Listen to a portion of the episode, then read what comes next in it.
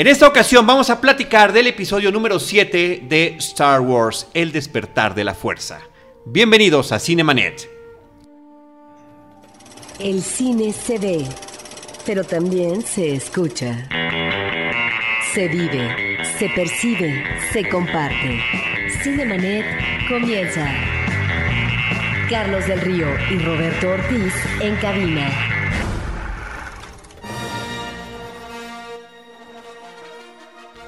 www.cinemanet.com.mx es nuestro portal principal.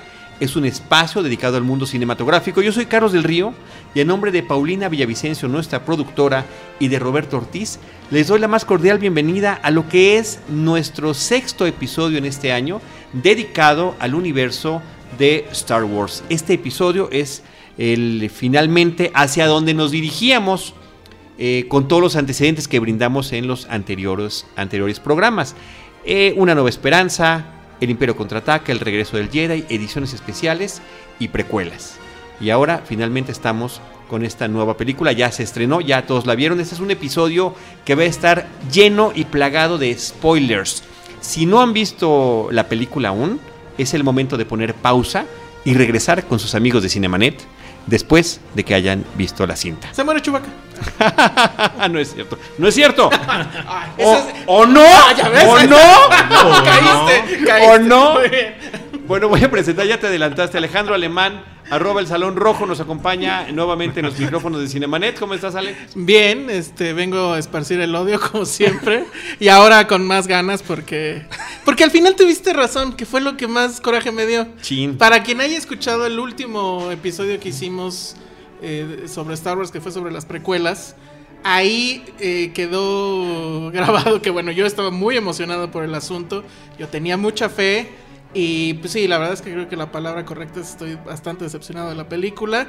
Y tú eras muy cauteloso, dijiste Sí, no. ya- es que ya me habían ah, roto el no". corazón antes. Sí, entonces. Ya me habían roto el corazón antes. Voy a presentar a mi siguiente razón. invitado que tenía un buen rato de no venir a Cinemanet, pero que es un viejo amigo de Cinemanet desde los primeros episodios. Jorge Ávila Andrade, ¿cómo estás? Muy bien, Charlie, muchas gracias. Y bueno, yo no estuve por cuestiones de trabajo en las grabaciones de los podcasts que, que acabas de mencionar, así que vengo, creo, creo como único defensor de- de- del episodio 7. Aparentemente, pero poco a poco iremos eh, eh, vislumbrando esos asegúnes. Muchas gracias, Jorge. No, gracias a ti. Y finalmente Antonio Camarillo, también otro viejo lobo de mar de Cinemanet, compañero en otros podcasts, en otros espacios. Este, ¿Cómo estás, Antonio? Estoy muy bien, Carlos, muchas gracias. ¿Cómo estás tú? Cada quien, pues bien, pues un poco decepcionado también eh, de lo que vimos, pero vamos a platicar primero qué es lo que pasó. Aquí, eh, y eso es muy importante, me parece, si me dejan dar unos antecedentes antes de cederles la palabra, es muy importante que nuestros amigos que nos escuchan sepan que los que estamos en esta mesa somos fans de Star Wars de Hueso Colorado. Las vimos en nuestras infancias, nos marcaron, nos gustaron, coleccionamos cosas. Si estoy equivocado, alguien puede decir, no, yo no soy así. No, nadie, se quedan callados, el que calla otorga. Así son esos compañeros. Y cada quien tu- tuvo sus cautelas o no para esperar esta nueva película, que la expectativa era verdaderamente gigantesca. Eh, tú contabas a Alejandro los días que faltaban. Faltan 100 días, faltan 99, falta una semana. Eh, Jorge recordándonos la música de John Williams a través de redes sociales. Antonio Camarillo siempre con sus reflexiones y frases de Star Wars. Eh, todos en algún, de alguna forma Lo, lo mío era troleo para mi timeline. Para los que odiaban Star Wars, pues, tuvieron Para que los que odiaban Star Wars, Sí. pero tú eres de los que les gusta. No, Star claro, Wars. por supuesto, por supuesto. Yo, yo no sé si este entraré tan rápido al asunto, pero donde, donde dice eh, Alex, donde dices tú, Carlos, que se sintieron decepcionados, yo debo de ponerlo en la mesa de entrada, yo no me sentí decepcionado. Yo esperaba que la película no fuera buena. que, fa- que fallara de esa manera. Sí. Tan es así que Antonio es el único de los cuatro de esta mesa que no fue a la función de medianoche. Así es. Pero antes de arrancar con el tema de la película, ¿por qué no contamos cómo nos fue a cada quien en esas funciones de medianoche? Jorge. Pues mira, yo la vi en eh, por el Toreo, la nueva plaza Parque Toreo, función de medianoche. La había visto unas horas antes en la función de prensa. Ah, que fue a las ¿no? No, fue a las 11 de la mañana. Bueno, en realidad empezó como al mediodía del miércoles. Ajá. Pero eh, son experiencias totalmente diferentes. Con prensa, eh, la prensa pues siempre es como más... mm, un poco más fría, más exacto. Este... Y pues al salir comenté un poco con dos, tres este, conocidos, pero hasta ahí. Entonces, después de haber visto todas las cosas que vi, de ya saber cómo estaba todo el show, fue muy complicado estar ese día eh, sin poder comentar con nadie hasta las 3 de la mañana del día siguiente.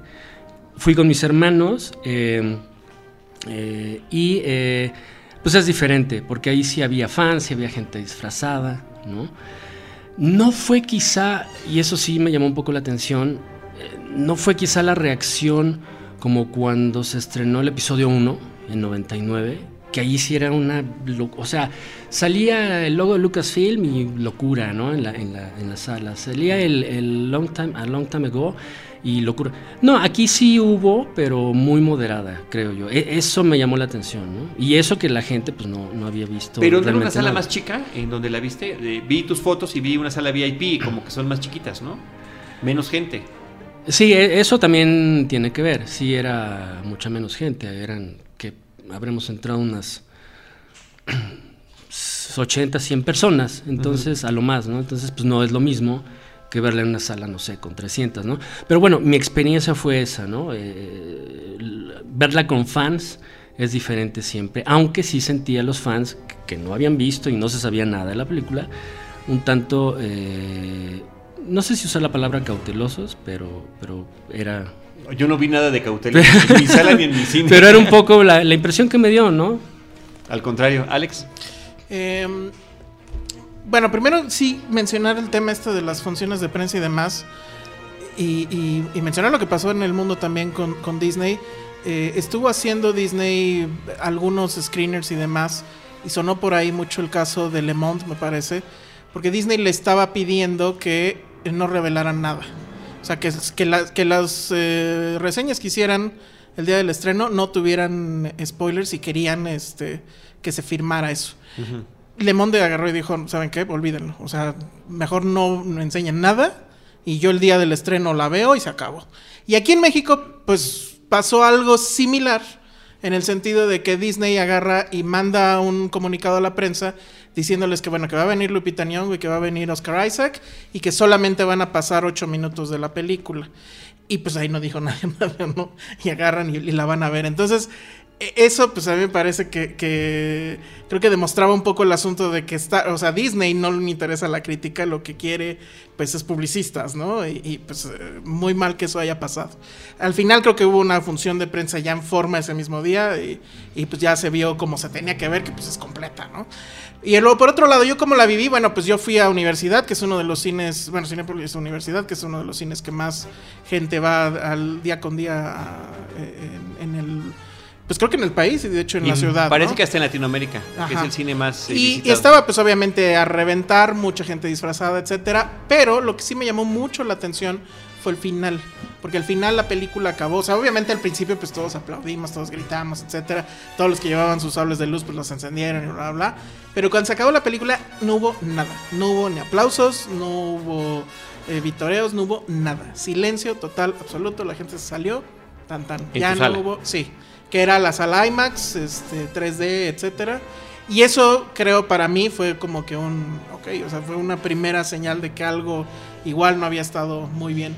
Pero me gusta mucho que sucedan estas cosas, me gusta cuando el cine vuelve a ser un evento y que la gente se disfraza y que va y que se está a las 12 de la mañana y salimos a las 3 porque bueno, todos los anuncios que pasaron antes. No, media hora Eso a mí me parece que está, bueno, lo de los anuncios no, pero el, el asunto de ir y- y estar ahí, creo que ese era el asunto con Star Wars y, y efectivamente eh, por más función de prensa y demás, creo que había que estar en esa función porque es realmente donde ibas a captar realmente la emoción del asunto. Antonio. Yo en efecto no, no tenía boletos para la función de medianoche. Eh, extraño porque efectivamente cuando el estreno del episodio 1 en 1999, eh, lo recuerdo perfectamente, estuve el día de la premiera ahí, no de medianoche, era, fue en el día en el General Cinema, lo que era antes el Cinemex de Polanco, creo que estábamos todos ahí seguramente, ahí estuve, eh, episodios, est- eh, episodio 2 estuve en la premier del Cinemex de Santa Fe, lo recuerdo perfectamente bien, episodio 3 fue función de medianoche en Cinemex Altavista, gente disfrazada, espadas láser y todo el asunto, entonces, eh, bueno, de entrada creo que es- esto ya reflejaba, pues, creo que cautela es una manera tibia de decirlo, ¿no? Mi cautela al respecto de la película. Eh, yo de hecho no tenía boletos para verla. Yo estaba muy resignado a verla tal vez pasando Navidad, ¿sabes? Y este y bueno, mi hermano eh, resultó que un día me habló y me dijo, oye, estoy aquí en la computadora. Hay boletos en el Cinemex VIP de Arcos Bosques, ya sabes, ahí en Santa Fe. Este, ¿qué onda? ¿Te compro? Le dije, pues ahora le va, ¿no? Este, a mí no me gustan las cenas VIP, que no lo escuche mi hermano porque me va a dejar de invitar cuando va. A mí, no me gustan las cenas VIP. Pero eh, comento todo esto por, porque eh, la reacción fue similar a la de, a la de Alex. Eh, la película no, no, no levantó mayor pasión entre el público. Evidentemente creo que es un público muy particular, ¿no? Estamos de acuerdo en eso. Este, había varias parejas, había algunos, algún niño por ahí perdido, pero este, eh, creo, insisto, creo que evidentemente, como ya decía también hace rato Jorge, no puedes comparar la, la efervescencia de una función de medianoche Sí. No puedes comparar la efervescencia de una función de medianoche con eh, una función regular, sobre todo en un cine de estas características, ¿no? Y sobre todo una sala VIP, de nuevo creo que es una mecánica muy diferente. Pero efectivamente creo que, que se sentía la falta de, de- de un entusiasmo en la sala. Yo sí lo resentí, insisto, comparando con los, las experiencias anteriores, ¿no? Nada más rapidísimo. Yo la acabo de ver el sábado con mis hermanos y toda la familia, los que la vimos juntos por primera vez hace 38 años, en una sala VIP en Oasis Coyoacán. Y nada más lo que quería comentar es que las salas VIP no se prestan No. para eso. O sea, ni tienes la cercanía con la gente, estás muy separado, estás como en la sala de de tu casa. Y hay sí. menos gente. Hay menos, Mucho, muchísima mucho, mucho menos, gente. entonces no se no se logra generar ese esa vibra, ¿no? Pero yo hubiera esperado ver algún, o sea, escuchar comentarios a la salida, este, etcétera, ¿no? Eso creo que también a mí me llamó la, la atención. Yo, yo, yo quiero contar. Yo no iba a ir a la función de medianoche. Compré boletos sí. para el día siguiente el en, en IMAX a las 8 de la noche del día siguiente. Y al final, pues ya me ganó la desesperación. Alejandro influyó. eh, David Azar también me estuvo ahí coqueteando con la idea de que fuéramos todos. Y al final me lancé. Cinemex Universidad es donde encontramos boletos. En Cinepolis ya no había Te absolutamente nada. spoilereaste tú solito, te vas a Cineme. Bueno, Nunca se anunciarán en este Me encantó eh, que llegáramos fila para entrar en el coche, todo el mundo caminando. Yo sentí como si fuéramos a un concierto. Gente disfrazada, eh, gente muy joven. eh, quizá yo era de los más veteranos allí en la sala.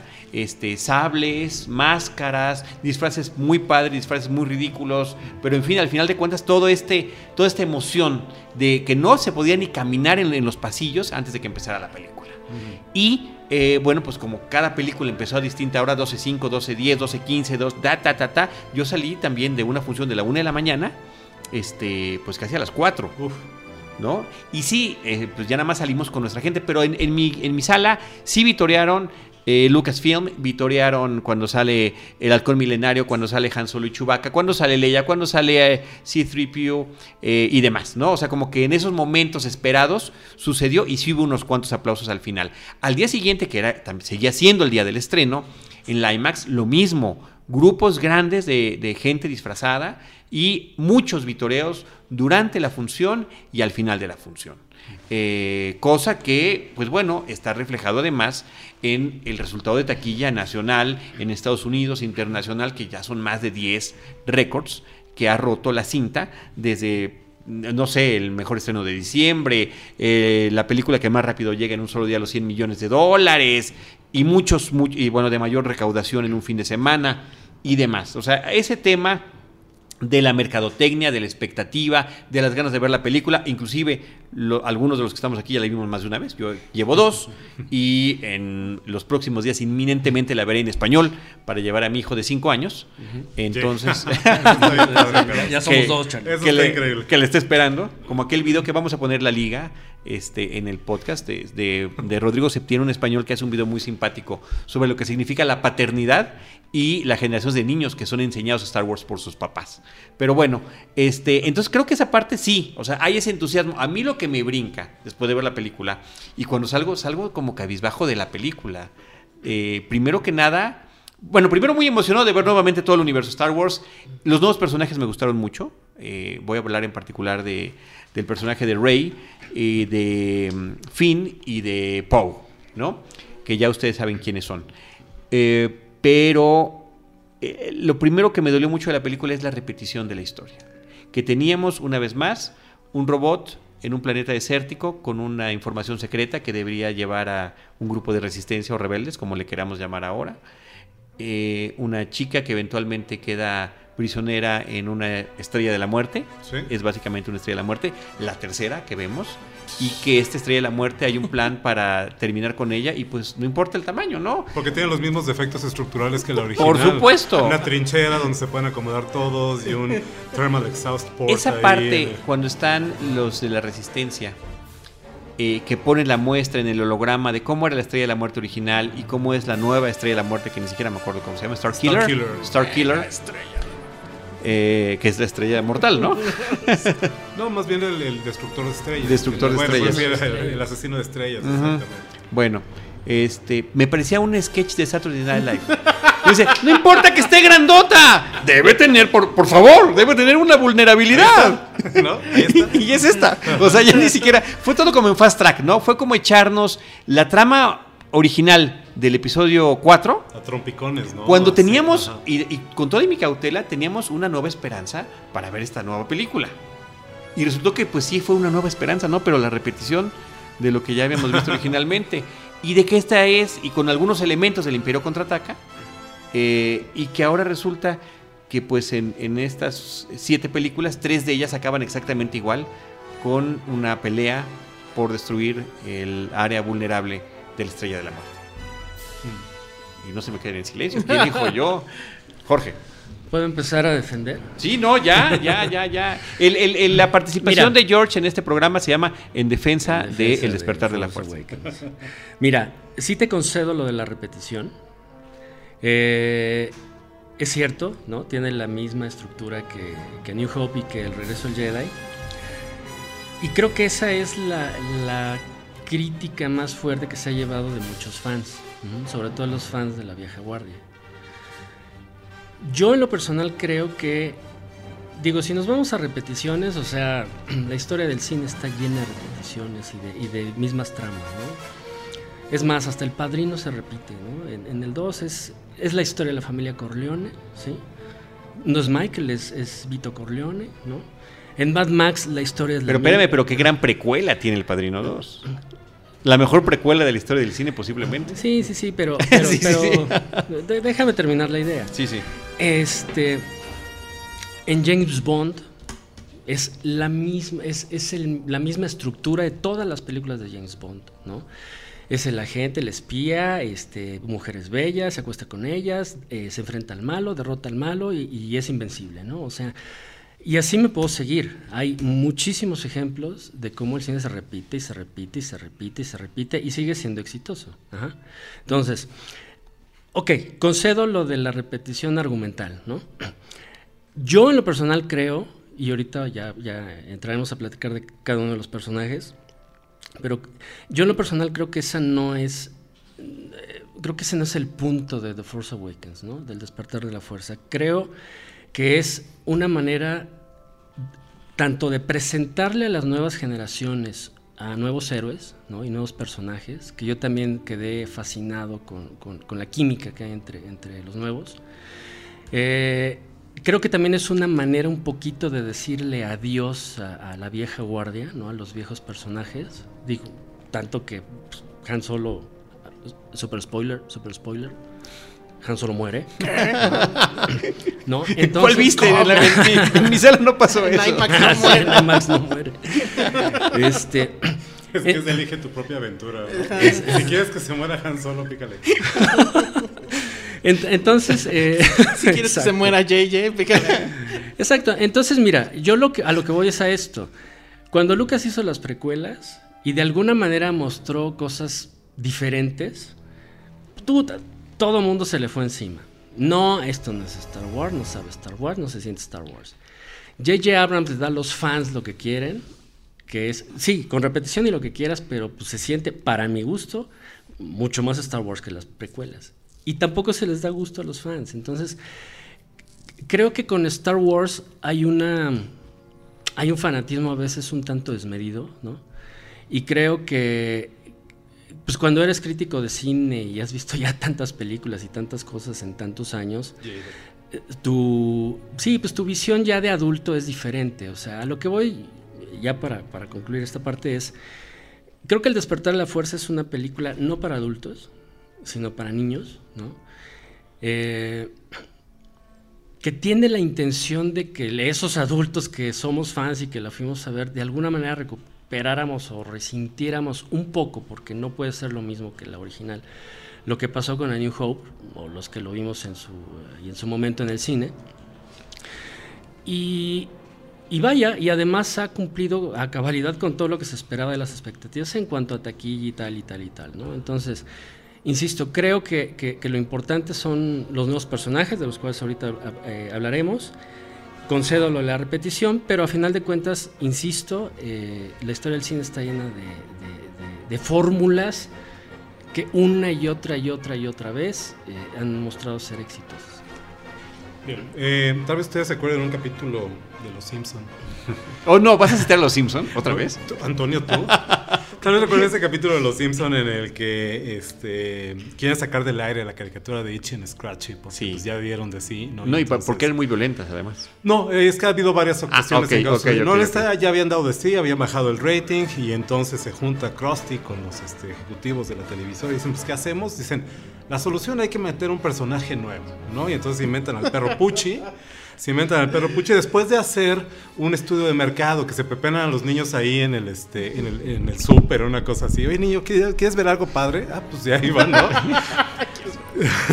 y entonces los meten en este estudio de mercado y el señor que está conduciendo el estudio les dice a ver este niños eh, ¿quién de ustedes quiere ver a Ichi y Scratchy, a Tommy y Dali, este, pues, en situaciones de la vida cotidiana, como lo que todos nosotros vivimos todos los días, ¿no? Y todos los niños, yo, yo, todos, pero bien entusiasmados, ¿eh? Y el tipo, ok, bien. ¿Quién, por el contrario, le gustaría ver a Tommy y a Dali en situaciones fantásticas con robots y cosas del espacio? Y todos los niños, yo, yo, yo. Y se quedan así como, bueno, pues, ¿qué es lo que quieren? ¿no?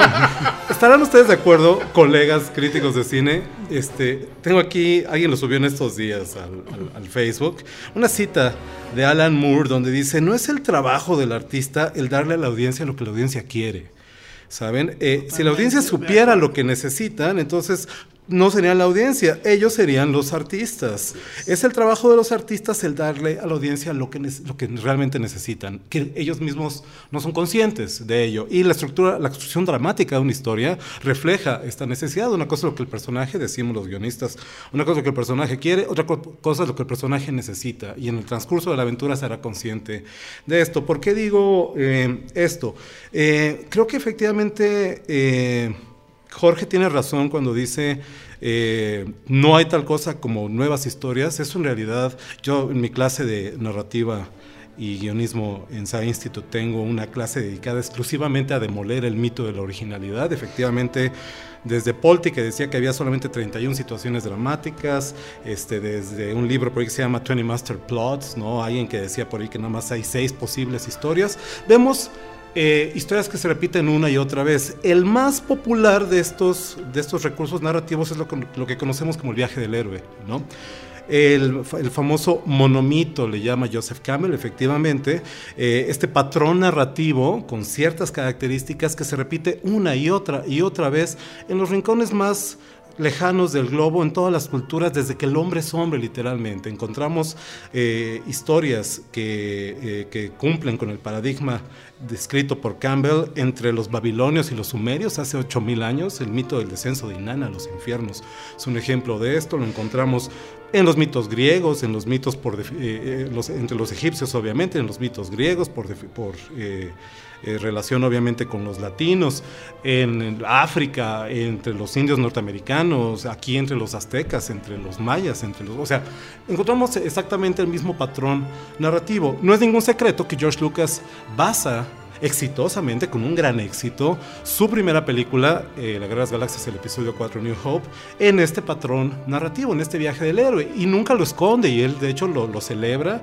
Y Joseph Campbell, eh, que ya murió, murió en 1987, solía decir que Lucas era su mejor estudiante, el que mejor había entendido eh, toda este, esta manera de contar, de estructurar la historia y Lucas de produce algunos documentales sobre su trabajo y eso es, eso es sabido. Lo que sucede es que tenemos que entender que una cosa es eh, la estructura narrativa y otra cosa es repetir bit por bit, golpe a golpe de la trama, exactamente las mismas situaciones. Eh, yo lo que cuestiono en este sentido, y fue lo primero que empecé a notar, eso, insisto, por eso llegué con tan bajas eh, expectativas al estreno de la película, y esto lo había construido a lo largo de tal vez un año y medio, una cosa así, es que en el mismo trailer lo veíamos. Podrías decir, es que estos tres chicos son los nuevos Luke, Han y Leia, tal cual, y de nuevo tenemos un androide, ya lo decías ahorita, un droide con información secreta, y de nuevo tenemos una estrella de la muerte, como quiera que sea que la llamen, y de nuevo tenemos un villano enmascarado con una máscara y una capa negra y un sable de luz rojo. Este, Efectivamente, creo que ya lo dije, golpe a golpe y en términos de equivalencias de los roles dramáticos de los personajes en la historia, estamos viendo exactamente la misma película. ¿Y por qué me molesta? Me molesta porque creo, a mí me queda claro que es un esfuerzo calculado de parte de Disney por complacer a los eh, a los espectadores y particularmente a los fans. Ya lo decía ahorita Jorge, y eso lo concedo, también estoy totalmente de acuerdo. Muchos se quejaron, y esto venía a la historia de los Simpsons, muchos se quejaron de que las precuelas no eran lo suficientemente Star Wars. Para mí la gran ironía de esta película es que teniendo tantos elementos de Star Wars, teniendo los actores originales, a personajes queridos por todos nosotros los fans, es la película de Star Wars que menos se siente para mí como una película de Star Wars. Y creo que tiene que ver con eso. Creo que veo una intención muy clara de medida, calculada, de complacer y de y, este, y de darle al público algo de lo que no se, se pudieran quejar. Y creo que escogieron y encontraron al director perfecto para esto. Ya en esta misma mesa, o en el equivalente en alguna otra grabación anterior, casi me corren de un programa de Cinemanet por decir que J.J. Abrams es, para mí se encuentra dos rayitas arriba de un Michael Bay. Lo sostengo, lo sostengo. Creo que el cuate tiene un estilo visual fantástico, creo que sabe mover su cámara, creo que el señor no ha tenido una idea propia en su vida, creo que no tiene nada que decir en su cine. Y la verdad, esto este, está años luz, de, años luz, a 12 parsecs, podríamos decir. no 14, no 14 como después se equivoca la gente. Exactamente, de, este, de, de, lo que había logrado y lo que era George Lucas. George Lucas, y esto ya platicaremos más adelante al respecto, será lo que ustedes quieran, creo que es un mal director, creo que es un torpe guionista, pero Lucas es un, y lo demostró, es un visionario. Y supo, y es un narrador, es un narrador por naturaleza y supo, lo dice en una entrevista a Kathleen Kennedy que se publicó hace poco, dice, Lucas amó tanto este universo que nos hizo amarlo a todos los demás por extensión. Y eso es creo que innegable. Yo considero a J.J. Abrams incapaz, incapaz totalmente de hacer algo semejante. Alex. Muy bien, seré breve. No, no, sé. no eh, totalmente de acuerdo con lo, con lo que acaban de decir. A mí me parece que, en principio, el tema es efectivamente creo que estábamos demasiado hypeados con el asunto de J.J. Abrams y creo que lo teníamos mucho en estima eh, por el asunto de que, digo, bien o mal, tampoco ha sacado películas malas. Pero no tiene él en realidad en su filmografía una película que puedas decir extraordinaria, que esté fuera de canon, eh, etcétera. ¿no? Ha hecho en realidad puras copias. O sea, quiere copiar a Spielberg y pues lo hace medianamente bien. Este, hace su Star Trek y pues está copiando un poquito Star Wars y lo hace medianamente bien. Su Misión Imposible me parece que está bien y pues es copia de los otros Misiones Imposibles y demás. Entonces en ese sentido ahora entiendo la gran decisión de Disney de tomar a alguien que no iba a tener una sola ínfula autoral en todo lo que fuera a hacer con Star Wars. ¿Por qué? Porque Disney no necesitaba a un autor ahí, necesitaba un maquilador. Y eso es algo que escribo en, la, en, en mi crítica en el Universal.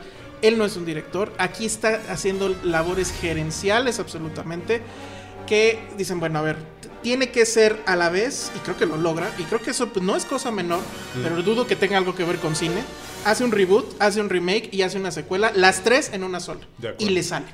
Y eso, la verdad es que me parece que no es menor, pero dudo que eso, insisto, tenga algo que ver realmente con cine. Y efectivamente, no hay. Eh, hay, hay muchas ganas de complacer pero no creo que sea complacer al público. O es pasa esto que, que decíamos, ¿no? Que el público no sabe lo que quiere, efectivamente, pero creo que JJ quiere complacer a Disney y lo logra y no nos logra sorprender a nosotros. Efectivamente, las fórmulas en el cine se repiten, etcétera, y efectivamente Bond pues las veintitantas películas podríamos decir que en la estructura básica son lo mismo.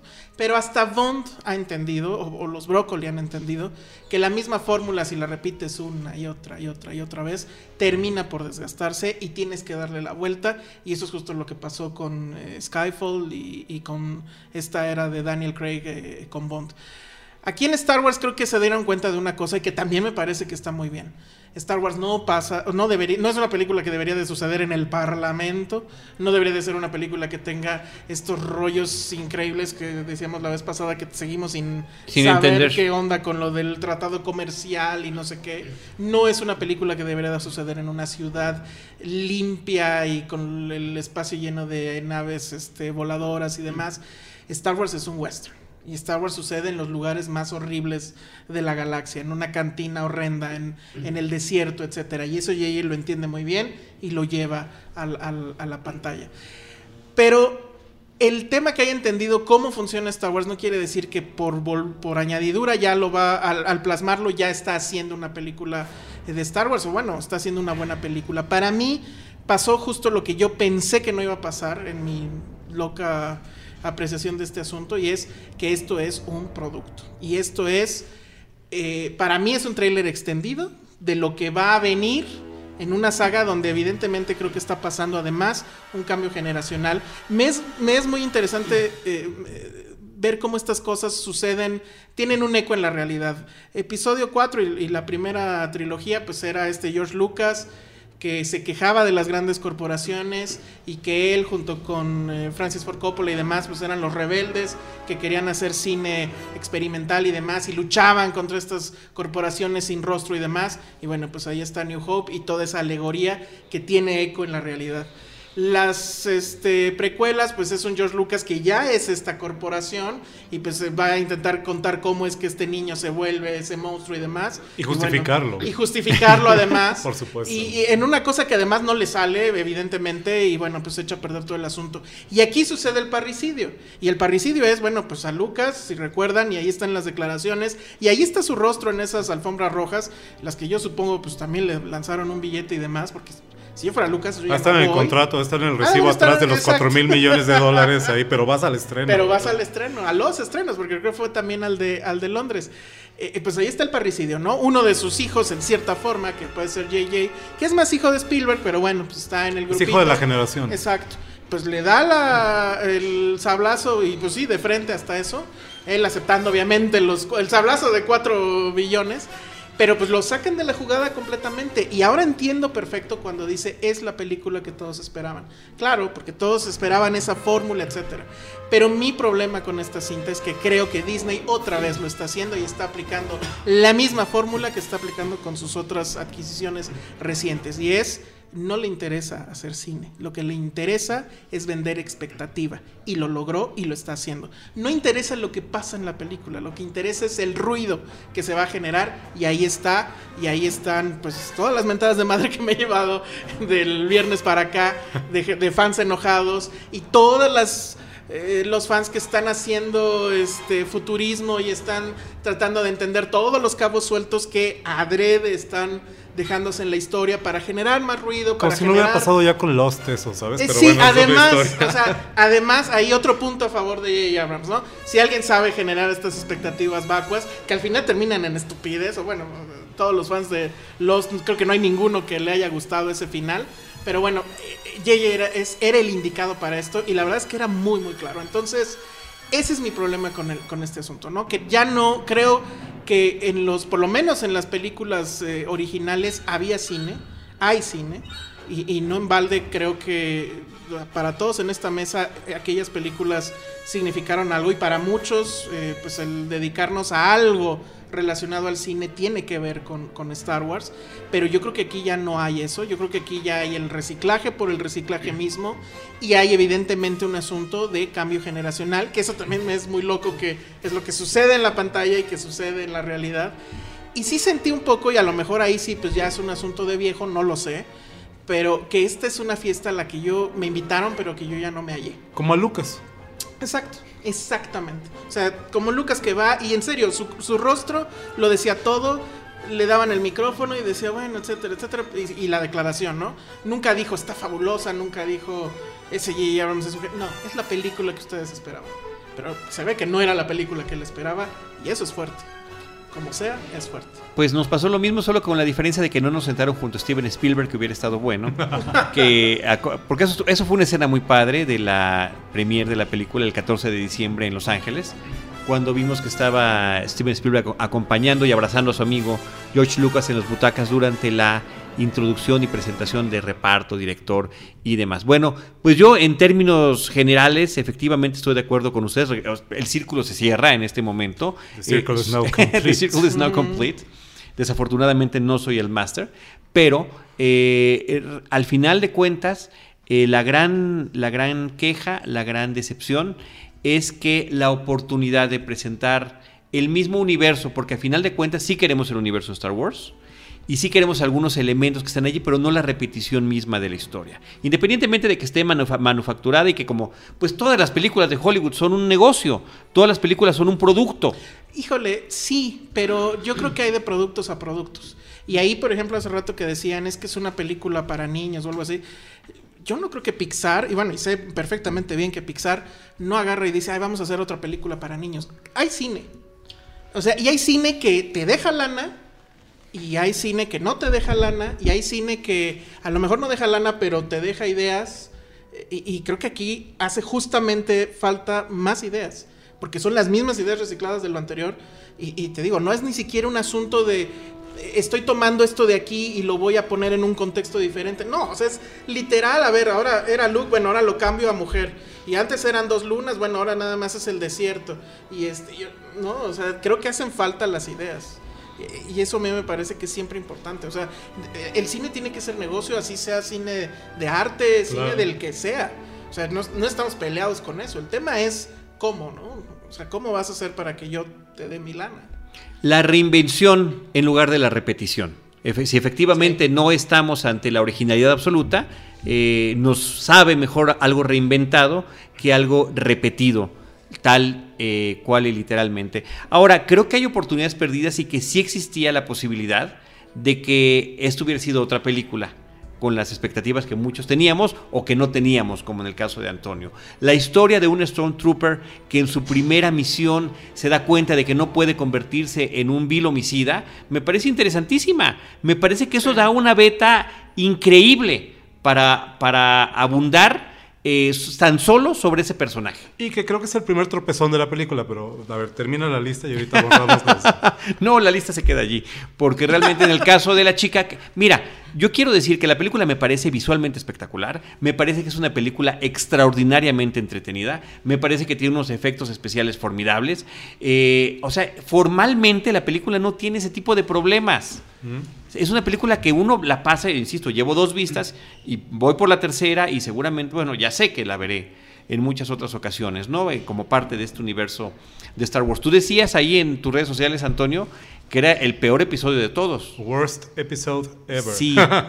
Eh, es que, ¿sabes qué? Creo que, digo, más allá de la expectativa, que efectivamente mi expectativa era lo que acabamos de discutir básicamente Alex y yo. Mi expectativa era, si consideras el contexto, ¿qué, eh, qué fue lo que pasó con Lucas? ¿De qué manera cambió de manos la franquicia? Este, ¿Quién es el estudio detrás? Efectivamente, ahorita que mencionabas a Pixar. A Pixar, creo que estamos de acuerdo que las películas de Pixar han cambiado desde que son dueños los de Disney. Eso siempre hubo una relación, Sí.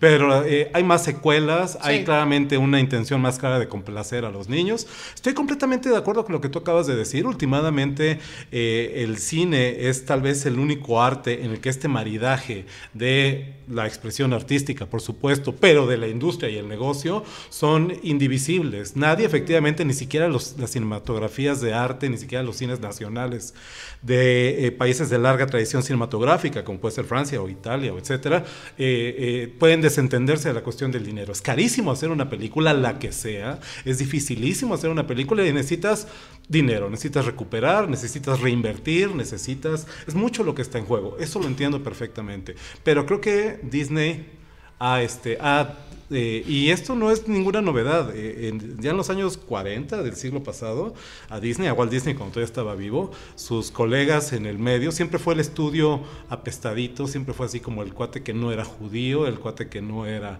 que no tenía sus estudios exactamente ahí en, este, en, la, en- en la misma zona de Hollywood, el que hacía animación, que ya se lo habían dicho cuando empezó, es que estás loco, ¿a quién le interesa ver películas de animación? También le dijeron que estaba loco, porque Lucas no fue el primero, también le dijeron a Walt Disney que estaba loco, cuando se le ocurrió licenciar a sus personajes, vender las licencias de Mickey Mouse y del Pato Donald, le dijeron, estás loco, ¿a quién le va a interesar eso? El cuate se forró de dinero y construyó su emporio también con esta, con esta visión que tiene, entonces no es ninguna novedad. Con esos elementos en el contexto, este, creo que era lo que se- para mí en todo caso se veía venir. Ahora, creo que también valdría la pena mencionar eh, tanto las cosas eh, padres que tiene la película, que creo que tiene varios hallazgos interesantes, como las oportunidades perdidas. Y para mí el caso de personaje de Finn es un ejemplo de ello. Eh, ¿Por qué lo digo? Porque perdón, pero es de desarrollo de personajes 101, ¿no? Este Stormtrooper que te están diciendo, lo acaban de mencionar, en la- o lo dicen un poco más adelante en la película, desde que son pequeñitos los sacamos de sus casas y los adoctrinamos para que sean las máquinas de matar perfectas y el día de su primera visión, misión, perdón, el cuate se quita el casco y ya se volvió bueno. O sea, en ese momento ya, en cuanto conoce a Rey, la quiere salvar de todos los peligros y eso, perdón, pero eso no es de un desarrollo de personajes creíble, eso no es verosímil en términos de una construcción dramática de una historia. Yo no me lo creo, yo no me lo compro. Me gusta el personaje, me gusta la idea, me gusta mucho John Boyega, creo que eh, curiosamente estaban pasando antes en la televisión eh, Attack the Block Attack the Block. y creo que como leading man está increíble el cuate, creo que tiene gran potencial, pero mm, no, creo que se queda, este, a mí, insisto, a mí eso fue lo primero, creo que me sacó de la película, dije, es que no te lo compro, no creo que un tipo entrenado como un asesino, a la primera de cambios, cambie radicalmente, no tiene ni dudas, por Dios, o sea, no Sí. tiene ni... Eso no lo creo. Te dije que tres contra uno. y te dije que y te dije que en una hora no iba no iba a Ah, pues poder. ya. Te Va a haber dije, secuela. No seguimos, esto. no seguimos, no, no seguimos. bueno, a venga, venga, de George. Este programa iba a A empezar ver. igual que el otro. Mira, mejor ah, no, pues eh, ¿sabes qué? Va a acabar igual. Creo, bueno, es, que- es que después de escuchar todo, que, que el contexto y que si la historia de Disney y que sí, y que tienen toda la razón, porque además eh, estos dos caballeros, tres, incluido tú, Charlie, por supuesto, saben de cine, bueno, un carro, ¿no? Pero mejor voy a hablar de las cosas que sí me gustaron, porque si no, no Adelante, voy a tener, no voy a tener chance. Mira, de entrada, del personaje, eh, retomando un poco lo que, eh, lo que dice Toño, del personaje de Finn. eh, yo sí me la creo por una simple razón. Ya no es un clon, es un ser humano. Y como ser humano puedes tener, aunque desde chiquito te hayan entrenado la- lo que sea para una misión, que es lo que dice él, pues sí puedes tener esa, esa reacción de estoy viendo una masacre y, eh, y no le entro.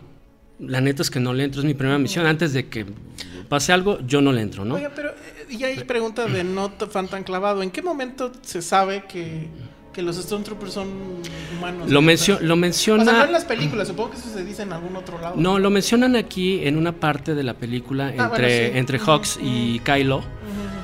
Kylo le dice, oye, pues eh, tus güeyes estos, este... Están la fallando. regando. No sería, yo creo que sería mejor meter clones, clones, claro. ¿no? Sí. Entonces le dice, Y- no, no, no, están bien entrenados y no sé qué, y ellos van a hacer su trabajo bien. Pero me refiero, ¿en qué momento de la historia Star Wars, o sea, no nada más las películas, sabemos que deciden desechar a los clones y usar humanos? Nunca ha estado, nunca no, se ha no, establecido claro, claramente, pero en el episodio 4 entendemos que son humanos porque tienen diferentes estaturas y se comportan de diferente manera. Hay unos muy chaparros para hacer eso. Exactamente, por lo- ejemplo. Pero bueno, Espérame, te voy a apoyar en algo nada más. Este, por otra parte, en ese momento que se está haciendo eso, en la pantalla se está viendo a el personaje de Finn de niño. Eh, ahí está con- junto con todos sus antecedentes en la pantalla. Apenas se ve. Es la Ah, segunda sí. o tercera vez que la veas te vas a dar Sí. cuenta de este tipo de detalles. sí, de cuando le dicen quién era, ¿no? Exactamente. Y la otra cuestión es que, eh, aunque son, son troopers todos, y eventualmente todos tendrán que matar a alguien, este trabajaba en sanidad cuando estaban construyendo esta base estelar. Y eso también lo dejan claro hacia el final Es de la película. Chicken eso, pero bueno. Ok. Bueno, entonces el punto de fin, Sí, creo. John Boyega también me, me gusta mucho él, eh, como, como dice, como Leading Man. Tiene, creo que tiene mucho de un Denzel Washington cuando era joven, ¿no? Aunque menos sangre, ¿no? Menos Denzel iracundo. Washington, exactamente, ¿no? Eh, exacto. Creo que la eh, química que tiene, sobre todo con Daisy Riley, que ahorita hablo de ella, es, vaya, ya la quisieran haber tenido la centésima parte de esa química, eh, Padme y, y- y Anakin en las precuelas, ¿sí? Eh, Hayden Christensen y Natalie Portman, pues nunca les crees en realidad nada. Y aquí, vaya, aquí estás, estás esperando que ya haya, y seguramente va a haber hacia episodio 8 o algo así, una relación interracial, que creo que es un, es un punto políticamente correcto de Disney. Sí, a lo mejor está calculado, pero creo que atacó a todos los puntos habidos y por haber. O sea, muestra un, un personaje principal que es eh, afroamericano, muestra a un latino, eh, también en un personaje importante, interesante, que es el de Paul Dameron, ¿no? que, es, que es una especie, pues quizás como un poco el nuevo Han Solo, ¿no? más o menos. Eh, porque es un gran piloto, Pero que ¿no? no le Porque- dan tanto juego en la película. que Sí, eso a mí sí, es de las cosas que, que me hubiera gustado más, ¿no? Pero bueno, no, no le dan tanto, tanto vuelo. Y, cre- y creo que... Y con sí. Poe, perdón, este, manejan esta parte de- también dentro de la corrección política que maneja la película, que es muchísima, este, el asunto de que, bueno, es latino. Sí, por eso, por eso comentaba, ¿no? O sea, creo que le dan a los latinos un, un- un- un motivo para ver la película, a los afroamericanos también, y para mí, en lo personal, el punto más fuerte, o lo que más me gustó a mí de la película es el personaje de Rey. Creo que a Star Wars le hacía falta, le urgía un personaje femenino como Rey. Eh, tuvimos a Padme, tuvimos a Leia, ¿no? Pero si somos... Y ya. Sí, sí, sí, y por ahí de repente eh, se veía, se veía al- luchar con sables algunas eh, Jedi, ¿no? Pero eran, eran minoría. Entonces, creo, creo que a Star Wars le urgía un personaje así. Eh, porque Leia, a final de cuentas, nunca la vimos, y dudo, yo creo que ya nunca lo vamos a ver, eh, entrenando, usando la fuerza, ella, eh, agarrando un sable de luz, ¿no?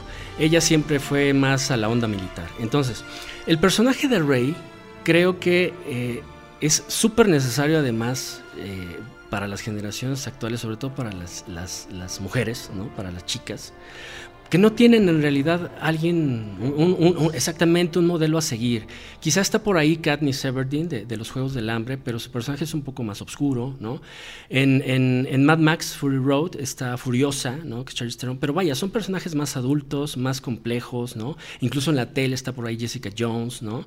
Quizá el único equivalente y muy entre comillas de, de, de- de- Rey es eh, Supergirl, ¿no? En, en la serie esta de DC, pero...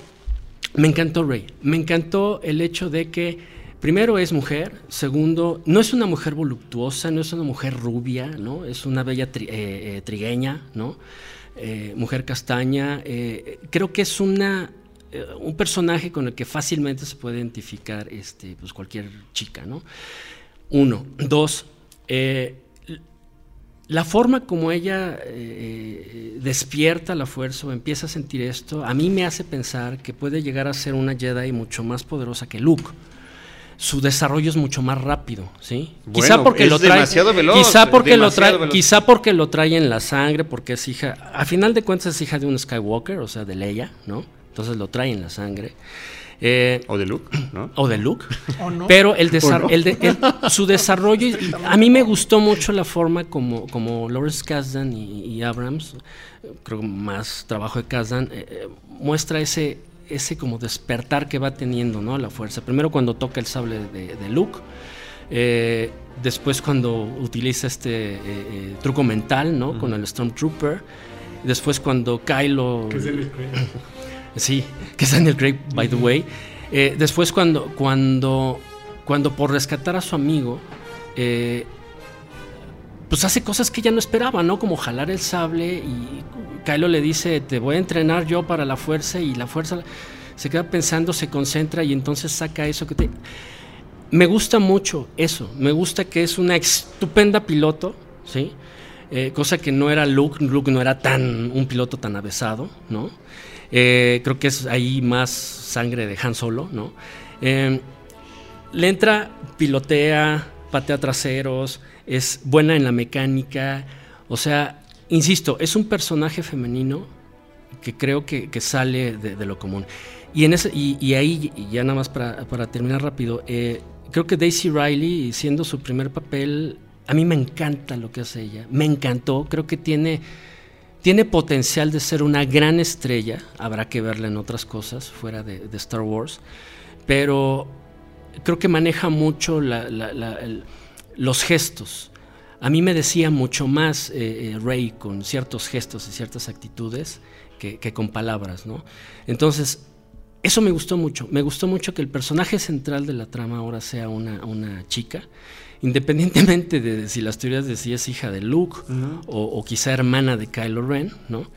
Y, eh, y bueno, eso fue, me gustó mucho. El, el robot BB-8, pues obviamente es adiós Artu, eh, bienvenido, la pelotita, ¿no? Sí. Pero, oye, está, pero está, está tierno, o sea, a los niños les encanta. Está, está, está, muy bonito el robot. A ver, Antonio, repítelo, por favor, que se oiga. Es lo que más me gusta de la película. BB-8, okay. sí, Bebocho. Y, y, ya nada más, y ya nada más por último mencionar el personaje de Kylo Ren. Uh -huh. oh, Dios. ¿Qué, ¿Qué me gustó? Mucha gente se queja, es que el villano no le falta fuerza. A ver, si querías otro Vader y te mostraban otro Vader, pues estábamos fritos porque iban a decir, oh, también repitieron a Vader, ¿sabes? A mí se me hace, a mí se me hace más interesante, no más interesante, diferente, el personaje de Kylo porque eh, es un tipo que obviamente se nota que tiene problemas de temperamento, ¿sí? No sabemos, y eso sí creo que es un defecto, eh, por qué tiene tanto odio hacia Han, ¿no? O, tanto amor hacia el abuelo, ¿no? Que es Darth Vader, ¿no? Eh, y lo que se me hace muy interesante, muy tragedia griega, y, lo he puesto en estos días en, redes sociales, es, en, en, Star Wars era la historia de, papá contra hijo, Luke contra Vader, pero el hijo lo redime. Uh. A final de cuentas, Luke redime a Vader, y aquí no. Aquí se me hace muy interesante que es a la inversa. Aquí eh, no que el hijo remida al papá, sino que el hijo le dice es que tengo un conflicto, sé lo que tengo que hacer, pero no tengo las fuerzas. Y cuando Han Solo le empieza a decir, adquiere esa fuerza para qué, pero para matar al papá. Mm. ¿Sí? Entonces, a cual vil tragedia eh, griega que, que, se precie, eh, Aquí estás hablando de que, el hijo está matando al papá. Es algo que jamás habíamos visto ni se había sugerido en, Star Wars. Sí, Anakin mató a chavitos y lo que tú quieras cuando eh, fue su conversión al lado oscuro, pero también la conversión al lado oscuro de, Anakin fue, perdón que lo, mencione, que lo diga así, por una vieja. ¿Sí? O, o, por un enamoramiento, ¿no?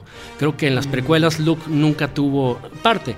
Creo que, creo que en las precuelas Luke nunca tuvo respeto por sus propios personajes, esa es mi, muy particular opinión. Entonces, esta cosa de que Kylo Ren no es un villano eh, eh, así todopoderoso, a mí me gustó, insisto, esa parte de que sea hijo de y termine matando al papá, creo que, creo que se presta mucho para lo que viene.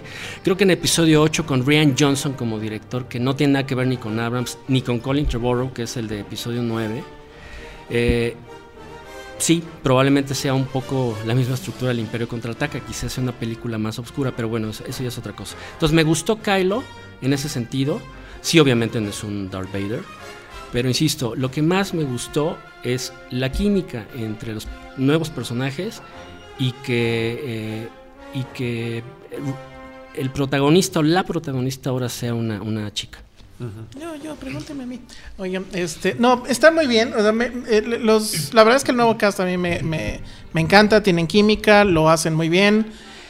En el caso particular de la chica de Daisy Ridley, que es aparte su primer eh, papel, efectivamente, creo que es una muy buena actriz. A mí me gusta ella, es decir, o sea, si te la quieres llevar a casa, es adorable. Pero el personaje de, de, de Rey, a mí sí me parece que es completamente, o sea, es efectivamente increíble porque no le crees nada. O sea, es una chica que en menos de 24 horas hace lo que Luke le tardó tres películas en hacer. Sí, sí, pensábamos que el, que el bootcamp que se aventó con Yoda en dos tardes en Dagoba había sido demasiado había sido, rápido, aquí pasa en 10 minutos, ¿no? Pum, y, y, y, que la verdad está eh, eh, eh, completamente carente de, de, de, ciertas explicaciones.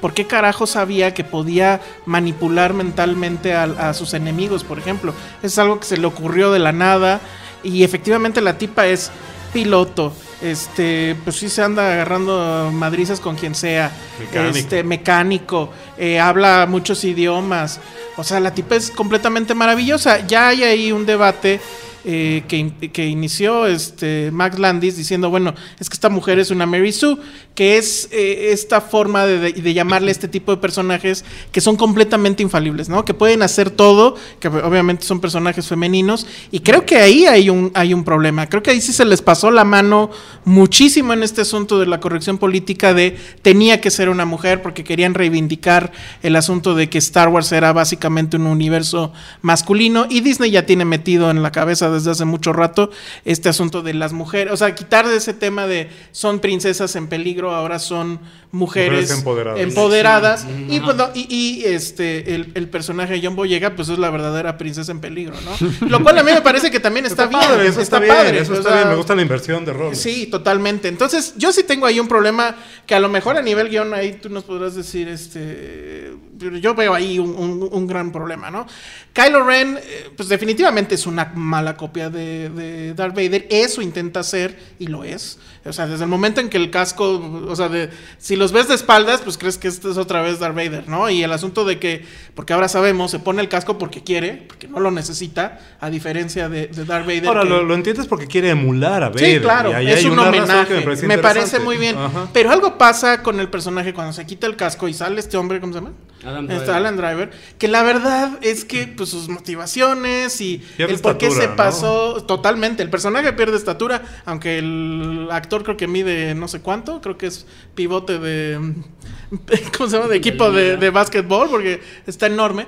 Pero creo que totalmente el personaje se desdibuja porque se vuelve un niño berrinchudo que dan ganas que su papá se lo lleve de las patillas y a ver, te me vas a la casa y se acabó, ¿no? Es un Sin Junior cenar. Galáctico. Es, un Junior Galáctico. No sabemos Y nos- por qué. Y, y se no nos echamos un berrinche, nos echamos dos berrinches en la película, lo cual me parece verdaderamente intolerable. Porque además de algo servían a esas computadoras que destruyó. Estoy, estoy seguro que de ¿por qué algo explota, servían. luego, ¿Por qué explota la estrellota de la muerte? Que ahí alguien me dijo, y, y está padre, o sea, no se la compro, pero está padre, que ese berrinche se parece mucho a los berrinches que hacía Hitler en... Nine, nine, nine. Ajá, el, famoso meme. Que por cierto, gracias, ya tenemos otra beta para Ah. otros muy buenos memes, ¿no? Ahora que pierda la América o algo así.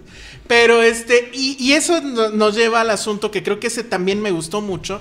El asunto de cómo ahora toda esta, ¿cómo se llama? No es New Order, es qué? De, First First Order. Order. New Order eran nosotros. ¿no? Este, este asunto de que sí, eso sí parecen unos hijos de la chingada, ¿no? O sea, sí se ven este, temibles, sí se ven que pues se podrían madrear a quien sea. Dudo mucho que a estos cuates, este, unos ositos lleguen y les hagan Híjole, mucho yo veo, ruido. yo, yo, yo veo por oficial ahí de 20 años que digo cómo funciona esta jerarquía, porque todos son unos niñatos. no lo La, la- creo, la güey. primera orden en manos de juniors. Sí, ¿no? Sí, literal. sí, o sea, no y a lo mejor creo ahí hay también un no lo mensaje creo que nos tampoco. están diciendo. No, pero por ejemplo, esta escena donde se avienta este discurso, que es completamente. Hitleriano. Sí, Hitleriano, completamente sí. Hitler. Y, y la verdad es que esa, esa toma es muy buena, ¿no? Ese plano donde ves todo el ejército, las naves formadas, las banderas, etcétera, y, y que casi casi se avientan el Heil Hitler. Eso creo que está padre, o sea, insisto, los pinches Ewoks se la pelan con estos cuates. Pero el, el que este hombre sea de estos berrinches y que nunca sabes por qué se convierte a la- a- al lado oscuro, dices, bueno, pues el papá no le prestó el carro, El halcón o sea, no le prestó el halcón milenario, se enojó, porque la verdad es que sí me parece que es bastante, bastante infantil y pierde ahí. Eh, Y Perdón, nada más, nada más comentar que resulta ya eh, totalmente comprobado que es anticlimático desenmascarar a este tipo de villano.